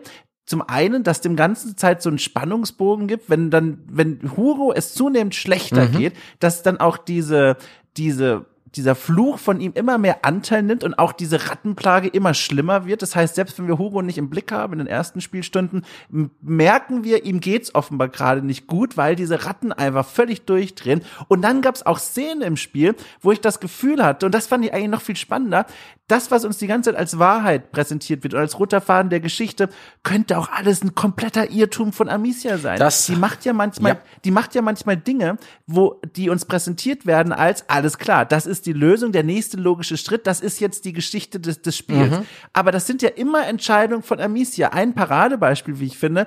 Es gibt diese Szene relativ spät im Spiel in einem Turm, wo Amicia fest entschlossen ist, Hugo bis zum Keller dieses Turms zu führen, der von Ratten durchseucht ist. Man hat das Gefühl, man ist im Epizentrum mhm. dieser Rattenepidemie. Und Hugo sagt Amicia die ganze Zeit, Amicia, ich will nicht, es fühlt sich falsch an. Das sagt er sogar, es fühlt sich mhm. falsch an. Ähm, er fühlt sich im Kopf immer seltsamer. Und, und je näher man dem, diesem Ort kommt, desto mehr merkt man, Hugo verliert immer mehr sich selbst. Der will das nicht. Einmal weigert er sich körperlich weiterzugehen. Und Amicia denkt, das ist der richtige Weg und zieht ihn jedes Mal weiter und bis sie unten sind und dann merken, verdammt nochmal, das war eigentlich genau falsch. Und dann müssen sie wieder raus und dann Verfolgungsjagd, bla bla bla. Aber das ist, finde ich, ein Gedanke, den könnte man, der ist wert, glaube ich, weitergesponnen zu werden, dass das, was wir manchmal als Logiklöcher in diesem Spiel empfinden, in Wahrheit die Logiklöcher von Amicia sind. Die denkt, sie ist auf dem richtigen Weg, in Wirklichkeit aber zieht sie Hugo runter und zu einem Punkt, wo er später auch gar nicht mehr zurückkehrt. Ja, also, also ist uns, ja. Oh, ich finde diesen Storybeat so geil. In der Phase des Spiels habe ich eben auch gedacht, da gibt's diese Schnitzeljagd, wo Amicia auch wirklich praktisch äh, ja den den letzten Dämpfen von irgendwie Logik folgt und irgendwo Schlüsse zieht, wo man denkt, wäre es nicht geil, wenn man das in, in ein paar Stunden komplett kaputt macht, wenn man irgendwie uns die, die, die, die, die, die, die, die Scheuklappen vom Kopf zieht und uns zeigt, dass es Bullshit ist, dass Amica praktisch, äh, Amicia praktisch, mhm. ähm, Dinge sieht, die gar nicht existieren, Zusammenhänge, die es überhaupt nicht gibt, dass wir vielleicht noch aus einer anderen Perspektive nochmal auf die Situation schauen und merken, dass hier schon längst Hopfen und Malz verloren sind. Was für eine geil wirksame Geschichte es wäre. So ein schöner Twist. Du bist in Wirklichkeit der Bösewicht. Du bist dafür verantwortlich, dass hier alles äh, vor die Hunde geht. Du versuchst die ganze Zeit eine lebende Atombombe am Leben zu erhalten, anstatt ihr den Gefallen zu tun und sie sterben zu lassen, was diese lebende Atombombe auch mehrmals ausdrückt. Was ja das Spiel letztendlich auch noch thematisiert und behandelt, aber lange nicht so sehr mit, mit Amicia als Täterin, was ich äh, interessant finde. Da hat, haben sie sich ja. zurückgescheut vor dem richtig düsteren Ende. Ich hätte, ich hätte hier so viel krassere, auch wirklich bösere Enden gesehen. Ihr seid, lasst Es ist- nicht zu schnell auf die Meta-Ebene, sondern lasst uns vielleicht Okay, bitte einmal ja. erst bei der konkreten Erzählung Gut, bleiben, gut, weil gut. nämlich dazu Ja, habe ich dann auch ja. noch Gedanken, aber sonst springen wir nämlich wild hin und her. Aber das ist ja so eng verknüpft, das ist ja schwer jetzt voneinander Ja. zu trennen, weil das, was man da sieht, Also was ja super konkret ist, ist zum Beispiel, dass die Makula anscheinend eine ei- Art eigenen Willen hat, weil es wird ja zum Ausdruck gebracht, auch durch die Handlungen genau. von Hugo, dass sie ihn an diesen Ort gelockt haben soll mit dem Traum von den Bergen und dem Vogel und weil sie will, dass er da hinkommt. Und er spricht ja dann hinterher mit der Stimme der Makula und sagt, ich bin zu Hause didede und so weiter. Klar, jetzt kann man sagen, das ist die Interpretation, die uns wiederum Lukas anbietet, ne? also der ja sowieso so Ja. ein Expositionsautomat ist eigentlich nur. Und äh, äh, da kann man auch wieder sagen, es ist auch alles falsch, was uns da mitgeteilt wird. Ne? Aber das sind nun mal die, die Informationen, die ja sehr konkret gedeckt sind, auch durch das, was das Spiel uns wirklich zeigt. Ja, aber ich finde, so funktioniert's halt nicht. Oder man kommt, anders gesagt, man kommt sehr schnell an die Grenzen dann, wenn man auf dieser Ebene jetzt nur bleibt. Also wenn man wirklich nur beschreibt, was gibt uns das Spiel. Ich finde, man muss da sehr, Ja, aber äh, ist das, was konkret angeboten wird, ein Bullshit? Dann können wir es abhaken. Also, äh, äh, also wenn man so möchte, würde ich auch sagen, das ist Bullshit. Aber ich finde, das Spiel zeigt, also geht sehr schnell, sagt es, wir müssen jetzt drüber nachdenken, was ist es denn eigentlich? Der, der Grund, der, der Ursprung dieses, dieses Fluchs, was bedeutet der eigentlich? Und, und ich glaube, das Spiel ist wie so eine Rampe, die einen dann, weil das machen die Figuren ja auch, die bekommen diese komischen Symptome. Manchmal fängt Hugo an, in einer komischen Stimme zu sprechen, mal träumt er von der Insel. Das ergibt für die genauso wenig Sinn wie für uns Spieler und Spielerinnen. Aber was die machen, machen wir auch dann. Und das ist, darum geht's ja eigentlich. Das ist ja das Interessante daran, dann zu überlegen, was, was ist das eigentlich? Wie funktioniert diese Krankheit? Und deswegen glaube ich, nur auf dieser Ebene zu bleiben, kurz zumindest, und zu sagen, was wird uns gezeigt? Das führt uns sehr schnell zu dem Ergebnis, das ist Bullshit. Aber ich glaube, das ist halt Sinn der Sache. Ich glaube, ich glaube nicht, dass der Writer davor saß und die Hälfte der Story betrunken und die andere nüchtern geschrieben hat und das dann einfach zusammengepackt hat und es ergibt keinen Sinn, sondern ich glaube, das ist schon die Idee, dass das sehr konfus ist und die Figuren ja auch scheitern daran, es zu verstehen. Am Ende ist es eine Geschichte, finde ich, über mentale Gesundheit, Mental Health und es geht darum, dass Hugo, und das verstehen die irgendwann ja auch mal, der, der solange es ihm psychisch gut geht, wird dieser Fluch und was ihn da be- begleitet niemals so stark sein, dass die ganze Welt bedroht wird. Da sagen sie ja einmal sogar, ey, wir haben die Lösung. Wenn wir zurück in die Berge gehen, liebe Frau Mama, dann und und Hugo einfach sein ruhiges Leben führt, dann wird das auch niemals ausbrechen, dann wird das niemals zurückkommen, dann geht's ihm gut. Das ist auch so eine Art Verdrängung.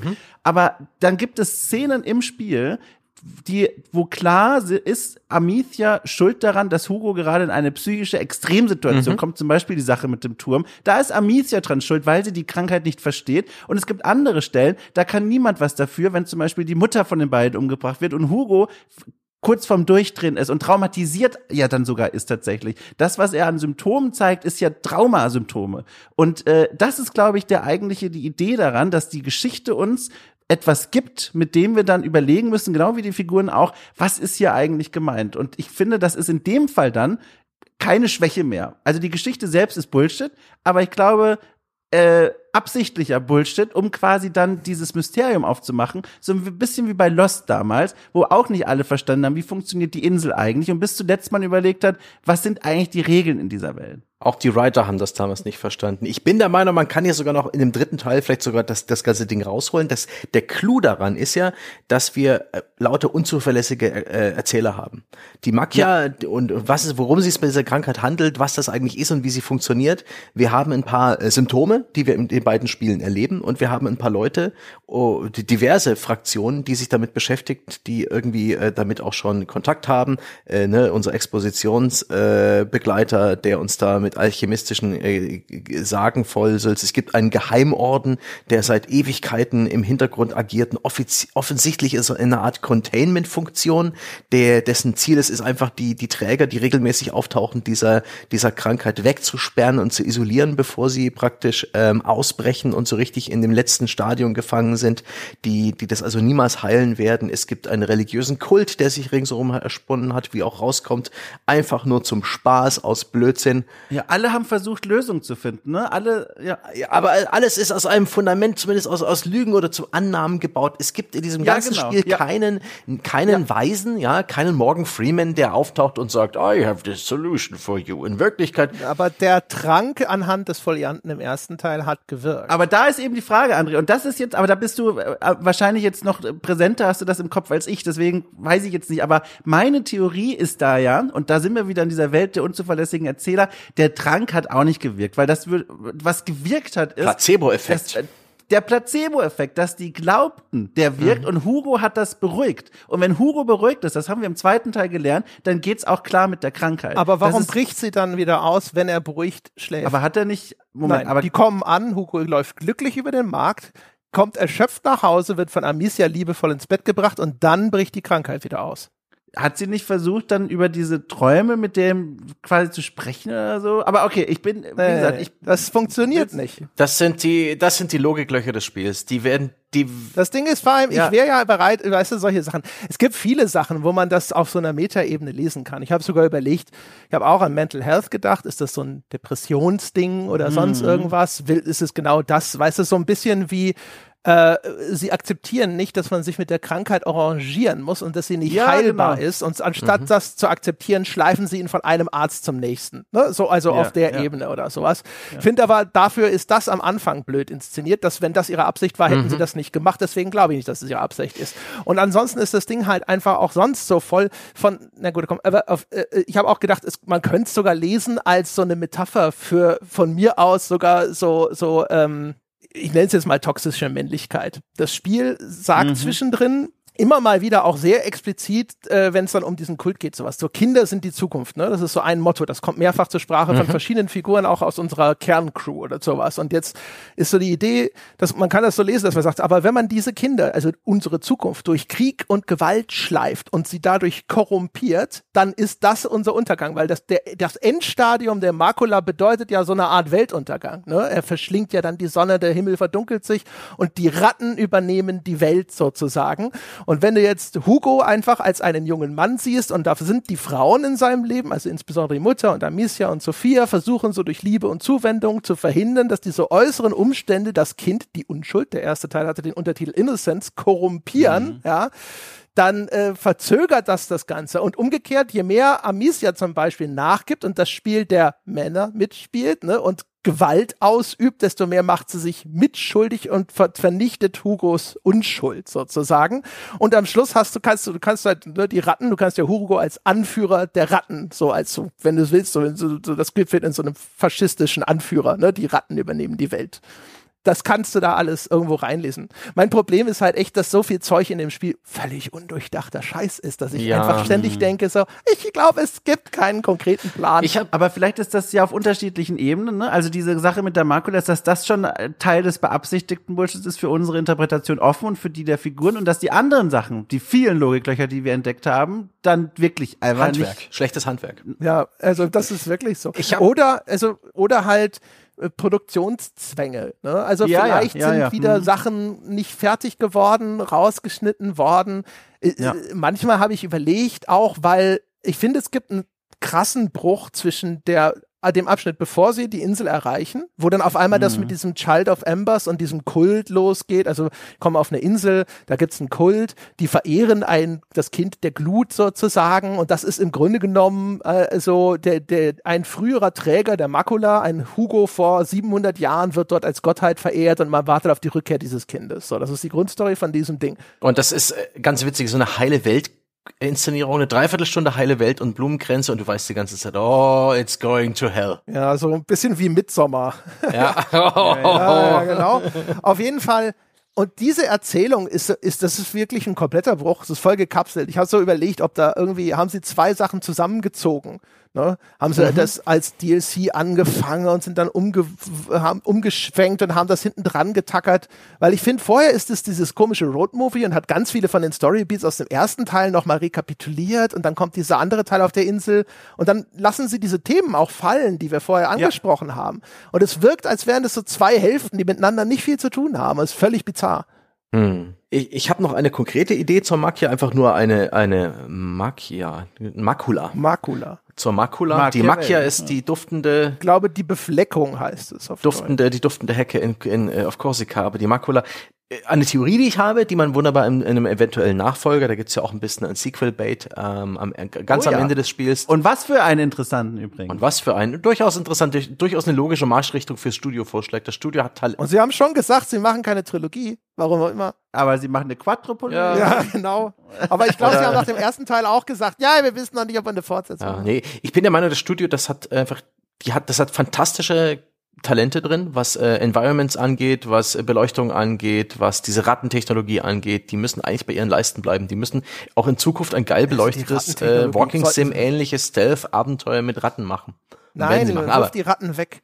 Ich habe das Ja. Gefühl, das ist so, eine, so ein Klotz am Bein. Jetzt muss es diese. nee, da, nein, nein, das nein, das ist das Marketing aus der Aushänge. Die kommen in vier Jahren an und erzählen was. Jetzt können wir drei Millionen Ratten Ja, geil, ganz genau. Gib mir, gib mir. Ohne Scheiß, André, unterschätzt das nicht. Aber ähm, eine, eine konkrete Theorie, was die Makula angeht, ähm, entweder äh, engineerter äh, Bestandteil unserer DNA, einfach vom, von, aus, aus irgendwelchem Schöpfermythos heraus, als eine Art Failsafe, wenn die Menschheit zu gewalttätig wird. Ja, regelmäßig gibt's irgendwelche äh, ja, Sentinels, die das erkennen und wer befleckt Erbreche schon in meinem Nee. Mund. ja, und dann, und dann wird einfach der, der, die Reset-Taste gedrückt. Wenn, wenn hier die Menschheit zu brutal wird, Krieg und so weiter, dann haben wir hier diese Fühler, die, die genetisch eingebaut sind und dann bricht's halt aus und ne, terraformt diesen Planeten, verdunkelt die Sonne, verhindert, dass es hier überhaupt weitergeht oder eben Und Ratten bekommen die Chance jetzt. außerirdischer, außerirdisch, wie bei äh, Annihilation, außerirdischer Organismus, der völlig anders funktioniert und einfach verzweifelt versucht, eine, die für, für sich passenden Lebensbedingungen auf der Erde zu schaffen.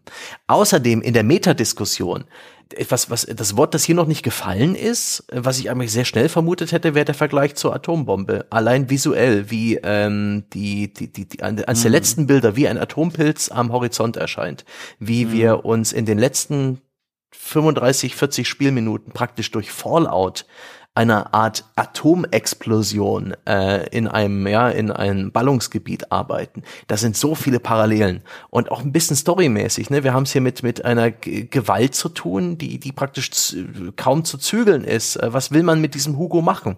Er hat eine Funktion: entweder er stirbt, man lässt es sein mit ihm, oder man benutzt ihn als Waffe. Er ist ja praktisch eine Massenvernichtungswaffe. Wurde auch schon im ersten Teil so ein bisschen so in die Richtung gedrängt und im zweiten sehr konkret jetzt.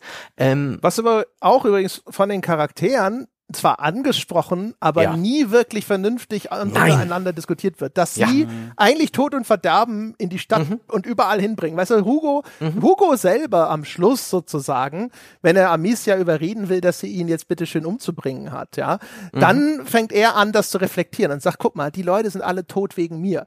Das ist die ganze Zeit schon offensichtlich. Das wird auch hier und da mal angesprochen, aber es findet nie eine Reflexion unter, in dieser Gruppe statt.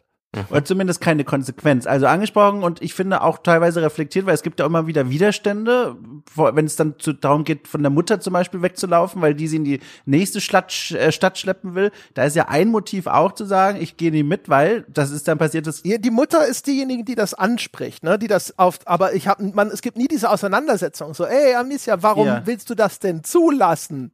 Ist das denn, überleg Ja. doch mal und sonst irgendwas. Amicia ist in der Hinsicht ja sowieso, also wieder auch so komplett auf, auf Hugo geeicht. Ich hätte mir echt gewünscht, am Anfang, äh, wenn, wenn sie diese, wie so eine, weiß ich nicht, wie so eine Panikattacke hat sie ja dazwischen drin einmal, ne, ganz kurz. Das ist ja der Moment, wo man so auf einmal merkt, so, das geht nicht an ihr spurlos vorüber.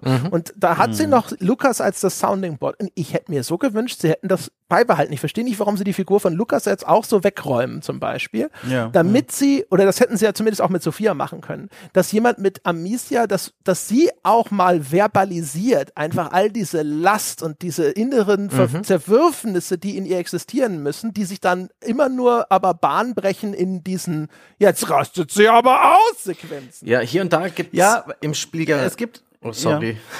Entschuldige, ich, äh, äh, es gibt ich, es gibt einen wortwörtlichen, es gibt wortwörtlich Raum zur Verzweiflung. Ganz am Ende des Spiels gibt, findet man einen optionalen Raum. Nice, den wollte ich auch ansprechen. Sehr gut, ich dachte es mir, Sebastian. Okay, entschuldige, wenn ich was vergesse, dann einfach äh, hinzufügen. Aber da gibt es so einen Raum, ähm, wo man normalerweise immer so kleine Dioramen und kleine Bonussequenzchen findet. Da passiert nichts Spektakuläres, aber das sind oft kleine persönliche Momente, in denen man ein bisschen mehr was über die Figuren und die Welt erfährt. Und da gibt's dann eine Szene, und die ist ganz untypisch, finde ich, für die Art der Dioramen, die man da vorher erlebt hat. Da geht Amicia, man löst dann so ein kleines Rätselchen, wie öffne ich die Tür, aha, ich muss hier mit der Stollenschleuder dies und das machen. Und man denkt, zumindest ich zu dem Zeitpunkt, wir sind locker in der 18., 17. Spielstunde, hier werde ich wieder Ressourcen finden. Wieder irgendwas, weißt du, keine Ahnung, irgendwas für die Spielmechanik, ihr habt mich schon vorbereitet, den Kopf auszumachen. Dann gehe ich da rein und Amicia bricht fast zusammen am Tisch und ist zutiefst verzweifelt und muss sich mit sich selbst sprechend wieder aufrichten, um weiterzumachen. Und das sind Momente, dass sie da Raum bekommt. Klar, es gibt nie das Gespräch mit anderen Figuren, aber vielleicht kann Amicia das auch einfach nicht. Aber äh, man räumt ihr diesen Raum wortwörtlich ein, auch mal zu verzweifeln und völlig am Boden zu sein und was anderes als Emotionen zu fühlen, außer Hass und Wut. Ja, und das fand okay, ich super okay, stark. Aber ich, also, in- weiß ich gar nicht. Ich finde, ich finde so auf der Ebene oder sowas, da ist schon, ist es schon da.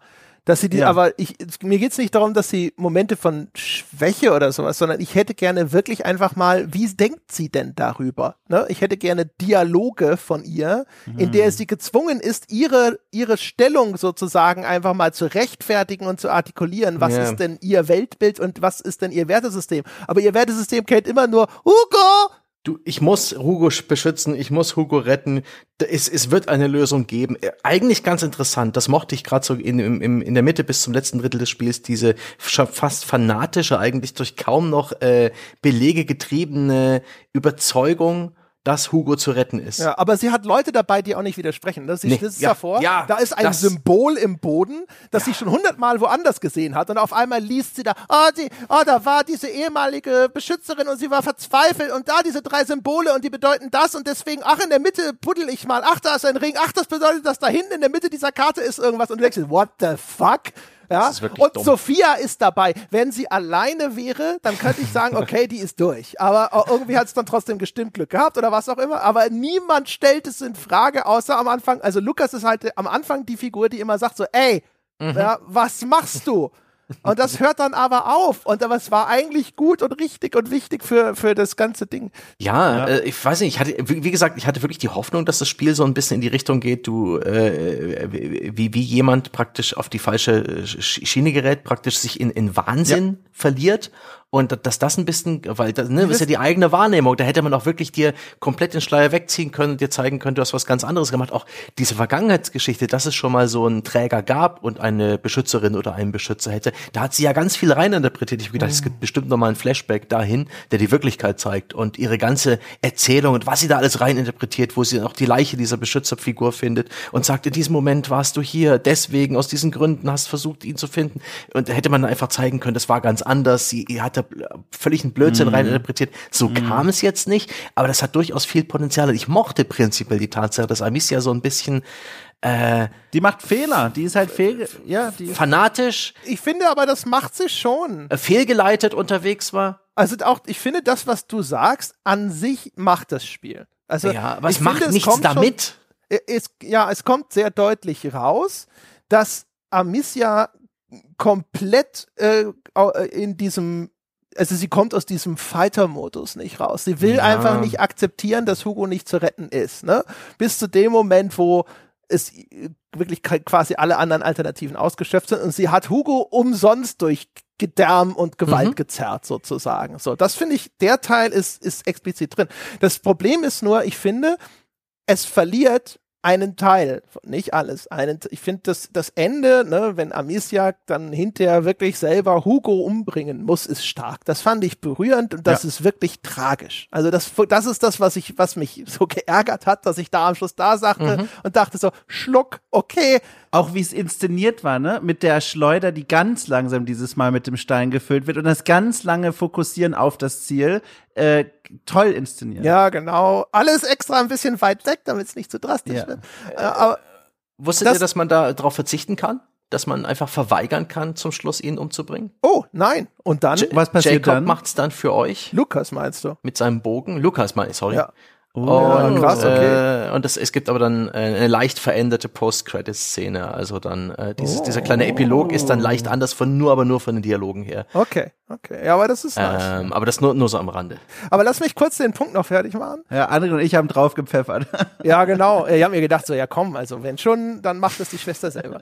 Ja, so, Ja. so Wo ist das Balk? Ach, so weit weg, da kann ich ja gar nicht genau zuschauen. dass das Fiese war, weißt du, 14 Kapitel lang hätte ich gesagt, ja, ich mach's. Hier, erster, erster, Du hast dich noch gar nicht gib, gib mir zwei Steine. und auch im Nicht-Spoiler-Bereich gar nicht darüber ausgekotzt, wie nervig du Hugo empfunden hast. Ja, ich, hab, ich fand Hugo an sich, also Hugo ist wie im ersten Teil, also eigentlich ein super gemachtes Kind.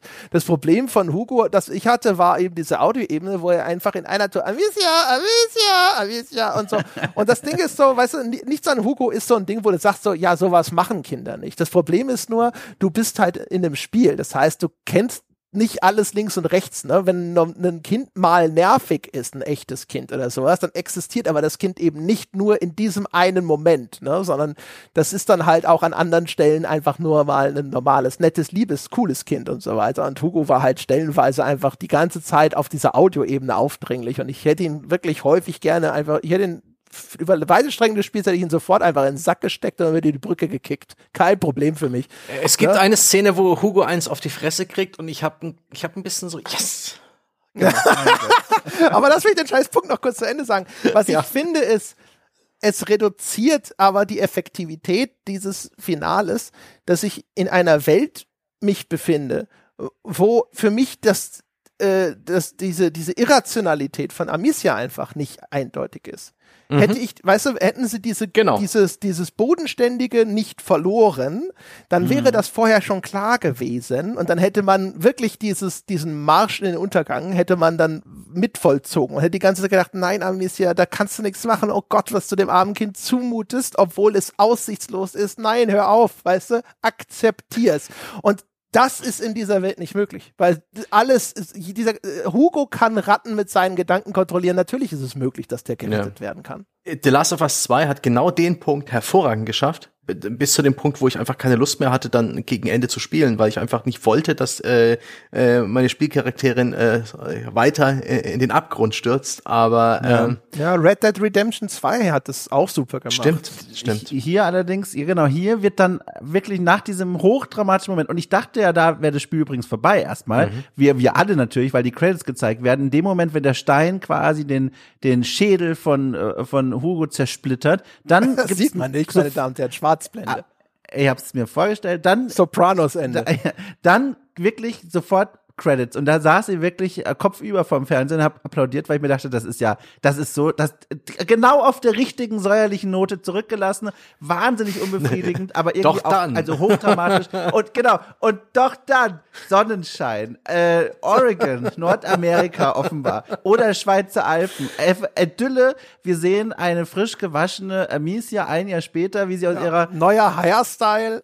Sie geht aus ihrer und die Welt offenbar ist wieder so in Fugen, dass es Diebstahl gibt, weil sie schließt ihre Haustür ab, als ob es wieder wichtig wäre, das eigene Hab und Gut zu sichern. Auch das ist eine Aussage. Dann, dann läuft sie da rum und wird von Sophia, ihrem Bestie, abgeholt. Und dann sagen die so, alles klar, ab zu den Pferden. Dann laufen sie durch den Wald. Hey, Exposition. Auf zu neuen Abenteuern. Genau, aber dann, liebe Leute, Achtung, jetzt dann war ich wieder ein bisschen, dann waren sie schon bei den Pferden und dann sagt hier Amicia, warte kurz, ich habe jetzt eben erst die Idee, ich muss doch noch mal zurück. Genau.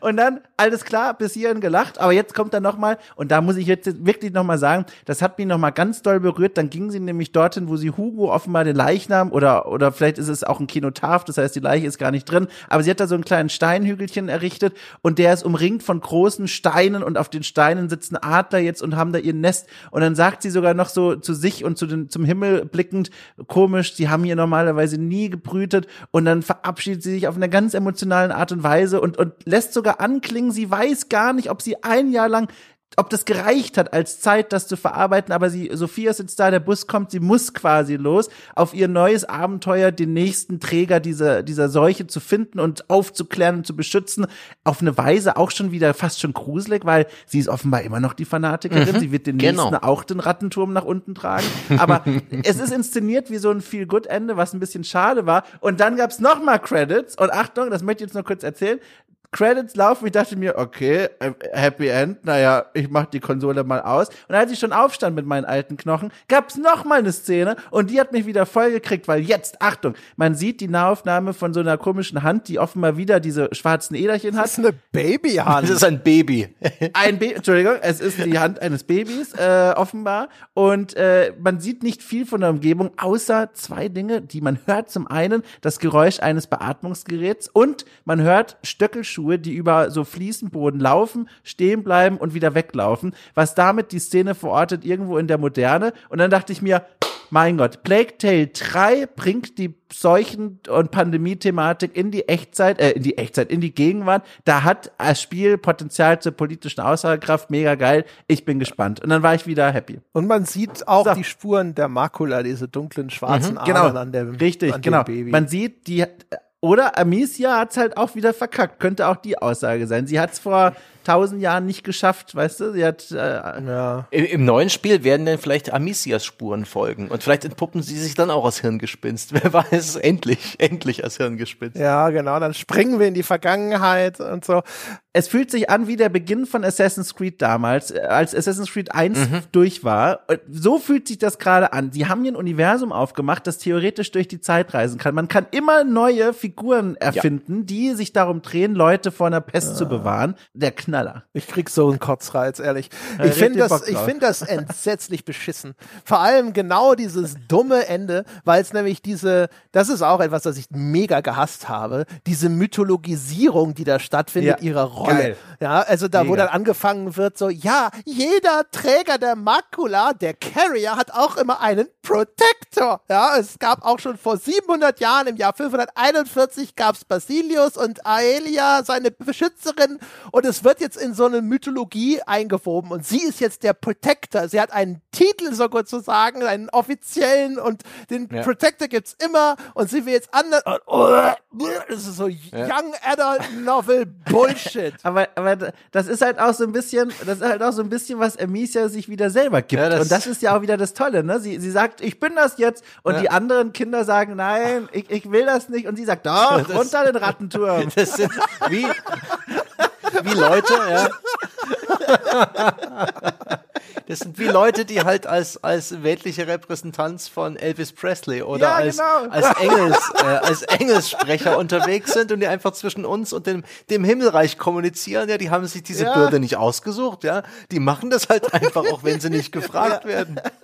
Also wäre Genau. schön, wenn ein Teil 3 Ja, genau. Wenn du halt von, von Jesus auserwählt wurdest, was willst du machen? Ja. Also ich habe mich geärgert, ich habe mich äh, das Ende wirklich, äh, die, wo man in so einer super surrealen äh, äh, Umgebung praktisch wirklich äh, äh, endlich nach viele viele Stunden zu spät sich entscheidet, einfach Hugo den Tod zu gönnen. Ähm, und diese Schwarzblende und mit dem Abspann, wo auch langsam die Sonne wieder aufgeht, die kurz davor war, verdunkelt zu werden, ja. Super. Dann kommt dieser heile Weltabspann, wo ein zweites Mal in diesem Spiel einfach Exposition auf dich draufgeblurrt wird. Das gab's auch äh, bei dieser Schiffkarambolage so, wo, die- wo die Kamera aus Budgetgründen auf Schwarzblende schaltet, aber dann zu viele Dinge passieren, so dass während dieser Schwarzblende noch lauter, lauter Exposition per Ton stattfindet. Ah, springt über Bord und sowas. Oh mein Gott, war das peinlich. Das war wirklich ein bisschen peinlich. Da war das Geld für die Animationen halt alle. Da war das Geld alle. Ja, da war das Oh Geld shit, sie sind über Bord gegangen. Oh mein Gott. Und dann, Und dann hinterher sind sie auf einmal gefangen von dem Grafen. Der Graf, Ja, der ist sowieso auch so geil. Ne? Das ist eine von diesen tollen Szenen vorher. Da sind sie auf, dem, auf einem Schiff. Und dann entdecken sie auf einmal, oh, der Graf verfolgt sie mit seinem Schiff. Das merken sie, wenn das Schiff 100 Meter hinter Ja. ihnen ist, weil so Schiffe ja sich immer ist- überraschend anschleichen können. Ja? Und dann, dann kommt der Graf und schnappt sich Hugo, den er jetzt doch irgendwie haben will. Hat er vorher irgendwie zugegeben, dass die Hälfte dieser, dieser Sekte, dieser Re- Kultreligion hat er sich nur für seine wahnsinnige Frau ausgedacht, aber jetzt will er den Hugo halt haben. Sagt zu dem Arnaud, nein, mit dir kämpfe ich nicht, ich gehe jetzt mit dem Hugo, alles gut. Dann werden Amicia und, und, und Arnaud an den Strand gespült, dann ist da der Graf wieder und sagt, jetzt kämpfe ich gegen euch. Und äh, ohne Scheiß, erklär mir mal bitte, warum die mit Arno rumhängen, als ein Teil unserer Heldengruppe war Arno Ja, im der ersten Arno. Drittel des Spiels nicht unser Widersacher. Ja. Wir haben jede Menge Der seiner hat uns sogar schwer verletzt. Und dann war er What unser Freund. fuck? Und dann war er aber What doch ein fuck? Turncoat und dann lassen wir ihn verhaften. Und dann Ja, ist er aber doch wieder verrotten. gut. Und das Geile ist ja auch, also Arnaud ist, ist äh, genau, ist Teil der Stadtwache. Der ist derjenige, der Amicia eine Narbe und die beste Gehirnerschütterung des Spiels verschafft. ja. Dann äh, aber, äh, dann, dann sieht er, was Hugo machen kann und rettet uns. Und dann stellt sich aber hinterher raus, er hat das nur gemacht, weil er will Hugos Macht, Ratten zu beschwören, sich zunutze machen, Hugo zu seinem Attentäter machen, um diesen Grafen zu erledigen, mit dem der Arnaud noch eine Rechnung offen hat. Die wir nicht so, kennen. Jetzt sind wir aber auf der Insel. Und i- also, und was dann passiert ist, dass Arnaud in der ersten Sekunde, wo er diesen Grafen sieht, umgeben von Menschen, die einen Meter maximal entfernt stehen, sofort sagt, jetzt Hugo, beschwör deine Ratten. Und in dem Moment, in dem Naja. Hugo Nein sagt, sagt der Arnaud, na gut, dann nicht und schreitet sofort, um in den Zweikampf mit diesem Grafen einzutreten, der umringt ist von seinen Soldaten. Also, Aber das habe ich noch verstehen können, weil äh, der hat ja einen offenbar einen ganz schönen Groll gegen den. Da geht es wohl um eine, eine Person, die gestorben ist wegen, eines, wegen einer Entscheidung, die der Graf als damaliger Oberbefehlshaber getroffen hat, wo noch Arnaud versucht hat, ihn zu schützen, deswegen trägt er auch das Schild rum. Der ist ja offenbar eine geschlagene Figur. Und ich kann mir, ich akzeptiere das schon, dass er in dem Moment, wenn sein Erzwidersacher vor ihm steht und dann der, der kleine Junge sagt, nee, will ich nicht, dass dann Arno sagt, komm, scheiß drauf, jetzt bin ich hier, jetzt mache ich den fertig. aber das ist doch. Ich hab also, guck mal, also erstens, er rekrutiert Ja. das Kind, weil er weiß, dass er nicht einfach dahin laufen und den Graf angreifen kann. Das ist ja die ganze Logik dahinter. Und dann hat er nicht die Geduld zu warten, bis ein sinnvoller Moment ist, um zu sagen, so Hugo und jetzt bitte schön, ne, ne, ne, sondern es muss exakt da mit lauter Zeugen, die das alle hören, Ja. muss es sofort sein. Und als dann äh, Amicia und ja. Hugo sich weigern, gibt er diesen vorher gefassten Plan sofort wieder auf, um den eben doch persönlich anzugreifen. Der Graf macht das auch mit, anstatt einfach zehn Leuten zu sagen, mach den platt. Dann sind Amicia und Hugo schon weg. Dann sagt der Hugo aber, er ist unzufrieden damit, woraufhin Amicia dann sagt, na gut, dann gehe ich zurück und helfe also doch noch, ich muss dann, da muss ich dann diesem Grafen irgendwie doch helfen, den Arnaud zu besiegen. Der Graf, der da mit einer halben Armee auf dieser Insel ist und freiwillig beschlossen hat, den Zweikampf anzutreten. Ja, in dem Moment ist der Arnaud wieder ein Verräter und Hugo sagt, oh, meine schöne Insel und jetzt wird hier alles schon wieder scheiße und dann sagt Amicia, ja, dann helf ich mal dem Grafen und also es ist alles Man darf ja auch nicht vergessen, das sind ja alles, wir sind ja gerade im 14. Jahrhundert, da steckt man ja auch nicht drin. Das, die haben ja noch andere Die hatten auch noch ne, kleinere Wertvorstellungen. Gehirne, ne? Ja, genau. Es ist alles noch ja, vor 16. Jahrhundert. Das ist, die sind ja, also, weiß ich nicht, näher an der Kaulquappe als am Menschen, moderner Prägung. Also, das ist alles so. Das sind so Sachen, also es gibt halt immer wieder so Dinge, die sind so völlig hirnrissig. Auch geil ist die Szene, wenn Amicia, also die Mutter will ja Hugo irgendwo quasi zu diesem Orden von Alchemisten bringen und wegschließen. Amicia beschließt ja dann, dass sie stattdessen äh, so versucht, die Insel aus Hugos ihrer Meinung nach visionärem Traum finden zu lassen. Und das, das macht sie ja dann, dann äh, treibt also, also sie sind auf dem Schiff unterwegs, das muss kurz stehen bleiben, da müssen sie irgendwelchen Müll wegräumen und dann treibt dieses Schiff davon und Amicia bleibt zurück. Und dann steht die Mutter auf dem Schiff und sieht hilflos zu, während das Schiff mit gefühlter Schrittgeschwindigkeit davontreibt und muss sich, sie hat kaum 30 Sekunden Zeit, um sich zu entscheiden, ob sie in knöcheltiefes Wasser springen will oder einfach zurückbleibt. ja, aber die ist ja schockiert. Also ich habe da fast geweint. Ich Ey, fand ohne das, Bullshit. da, ich hab, Das ist ich war völlig dumm. Hör auf, hör auf. Die, Ich die war Anzahl, wie genau. oft da Figuren einfach mal weggehen oder getrennt werden, um im richtigen Zeitpunkt sich wiederzufinden. Wie oft wir uns da durch absolute Horrorszenarien schleichen und kämpfen und gerade so überleben, nur um in der nächsten Szene dann einfach, ohne dass es gezeigt wird, zurückzugehen oder jemanden da zu holen. Oder okay, dann gehe ich jetzt wieder zurück ins Haus. Und es ist einfach, na, also wie, wie auch Leute da zusammengewürfelt werden, das ist wirklich, also Oder- das Ding ja, hat oder- narrative ja. Strukturprobleme. eigentlich, was an, eigentlich gut ist, ist zum Beispiel der Graf, es gibt eine Konfrontation äh, zwischen Amicia und dem Grafen, der tritt sie so die Treppe runter und dann kugelt sie sich die Schulter aus. Und das ist eigentlich ganz cool, Toll. dann musst du so verletzt vor dem fliehen. Ne? Und dann auch wieder, hier Amicia, die, die kennt halt das Wort aufgeben nicht. Und dann gibt's nochmal, hinterher kommt sie ganz verletzt doch wieder angekrochen und kämpft dann mit nur einer Hand gegen den Grafen, ein erprobter Soldat und sowas. Aber dann das endet damit, dass der die komplett aufschlitzt. Also mit dem Schwert. Ja. Dreimal Zwei Schwerthiebe. Ja, da war ich auch erstaunt. Ja. quer über den Magen und den Torso. Und diese Verletzungen sind danach, wenn sie dann auch noch durch die Decke bricht und herunterstützt, komplett verschwunden. Alles, was danach noch passiert ist, dass der Lukas ihre Schulter wieder einrenkt und dann ist wieder gut. Diese ganze, diese, diese Schlusssequenz an, an eigentlich tödlich aussehenden Wunden völlig vergessen. Ich dachte aber wirklich, die wird hier umgebracht. Das wäre der Knaller gewesen. Die stirbt jetzt hier. Und dann spielen wir als, weiß ich nicht, der, der Lucas Boy, keine Ahnung. Aber da, und dann habe ich mir auch gedacht, na gut, erprobter Soldat, vielleicht war das, der hat absichtlich nur die oberste Hautschicht punktuiert. äh, Ja, weil die Blutspritzer in der Szene sagen was anderes. Ja, und nachher ist ihre Ja. Rüstung auch nicht kaputt an der Stelle. Ja, das genau. war so. Mm, Ja, ja, na mm. ja, liebe Leute. Ja, das sind halt echt so, ist halt, ist halt leider so viel Bullshit da drin. Also das, ja, das steht halt auch immer mi- mir dann echt wie so ein Fels im Wege. Weißt du, mit diesem ganzen Ding ist das eine, eine, eine, Metapher für Mental Health und sonst irgendwas. Und ich denke mir hin- hinterher immer nur so, es ist einfach so viel Bullshit. Ich glaube, es steckt einfach kein tiefer Gedanke dahinter, sondern es sind so Motive und, und Ja, also einfach nur eine Collage aus verschiedenen Motiven vielleicht. Ja. Ohne größere, ohne größere Hintergedanken arrangiert, weil sie hatten verschiedene Levelideen und haben einfach gesagt, Ja. das schmeißen wir einfach zusammen. Soll das Schiff doch jetzt einfach in diesem flachen Fluss sein, auch wenn es eben in einem großen Hafen losgeschippert ist. Das wird schon Sinn ergeben. Da ist halt ein Schiff eigentlich im Trockendock und dann ziehen wir aber diesen 20 Meter Kahn, ja, mit der Mies ja mit einem Seil quasi. Das Gott, hat einen stimmt. Tiefgang von zwei auf. Metern, aber es, es geht vom Strand einfach ins Wasser und fährt los. Okay. Aber wir können jetzt hier noch endlos einfach nur Beispiele aneinander rein. Ich finde, der Punkt Aber das klar. ist das Problem. auf einer Ebene unlogischer Bullshit, auf der anderen Ebene unlogischer Bullshit, der aber zur Interpretation einlädt. Und das ist ja der eigentliche Schatz.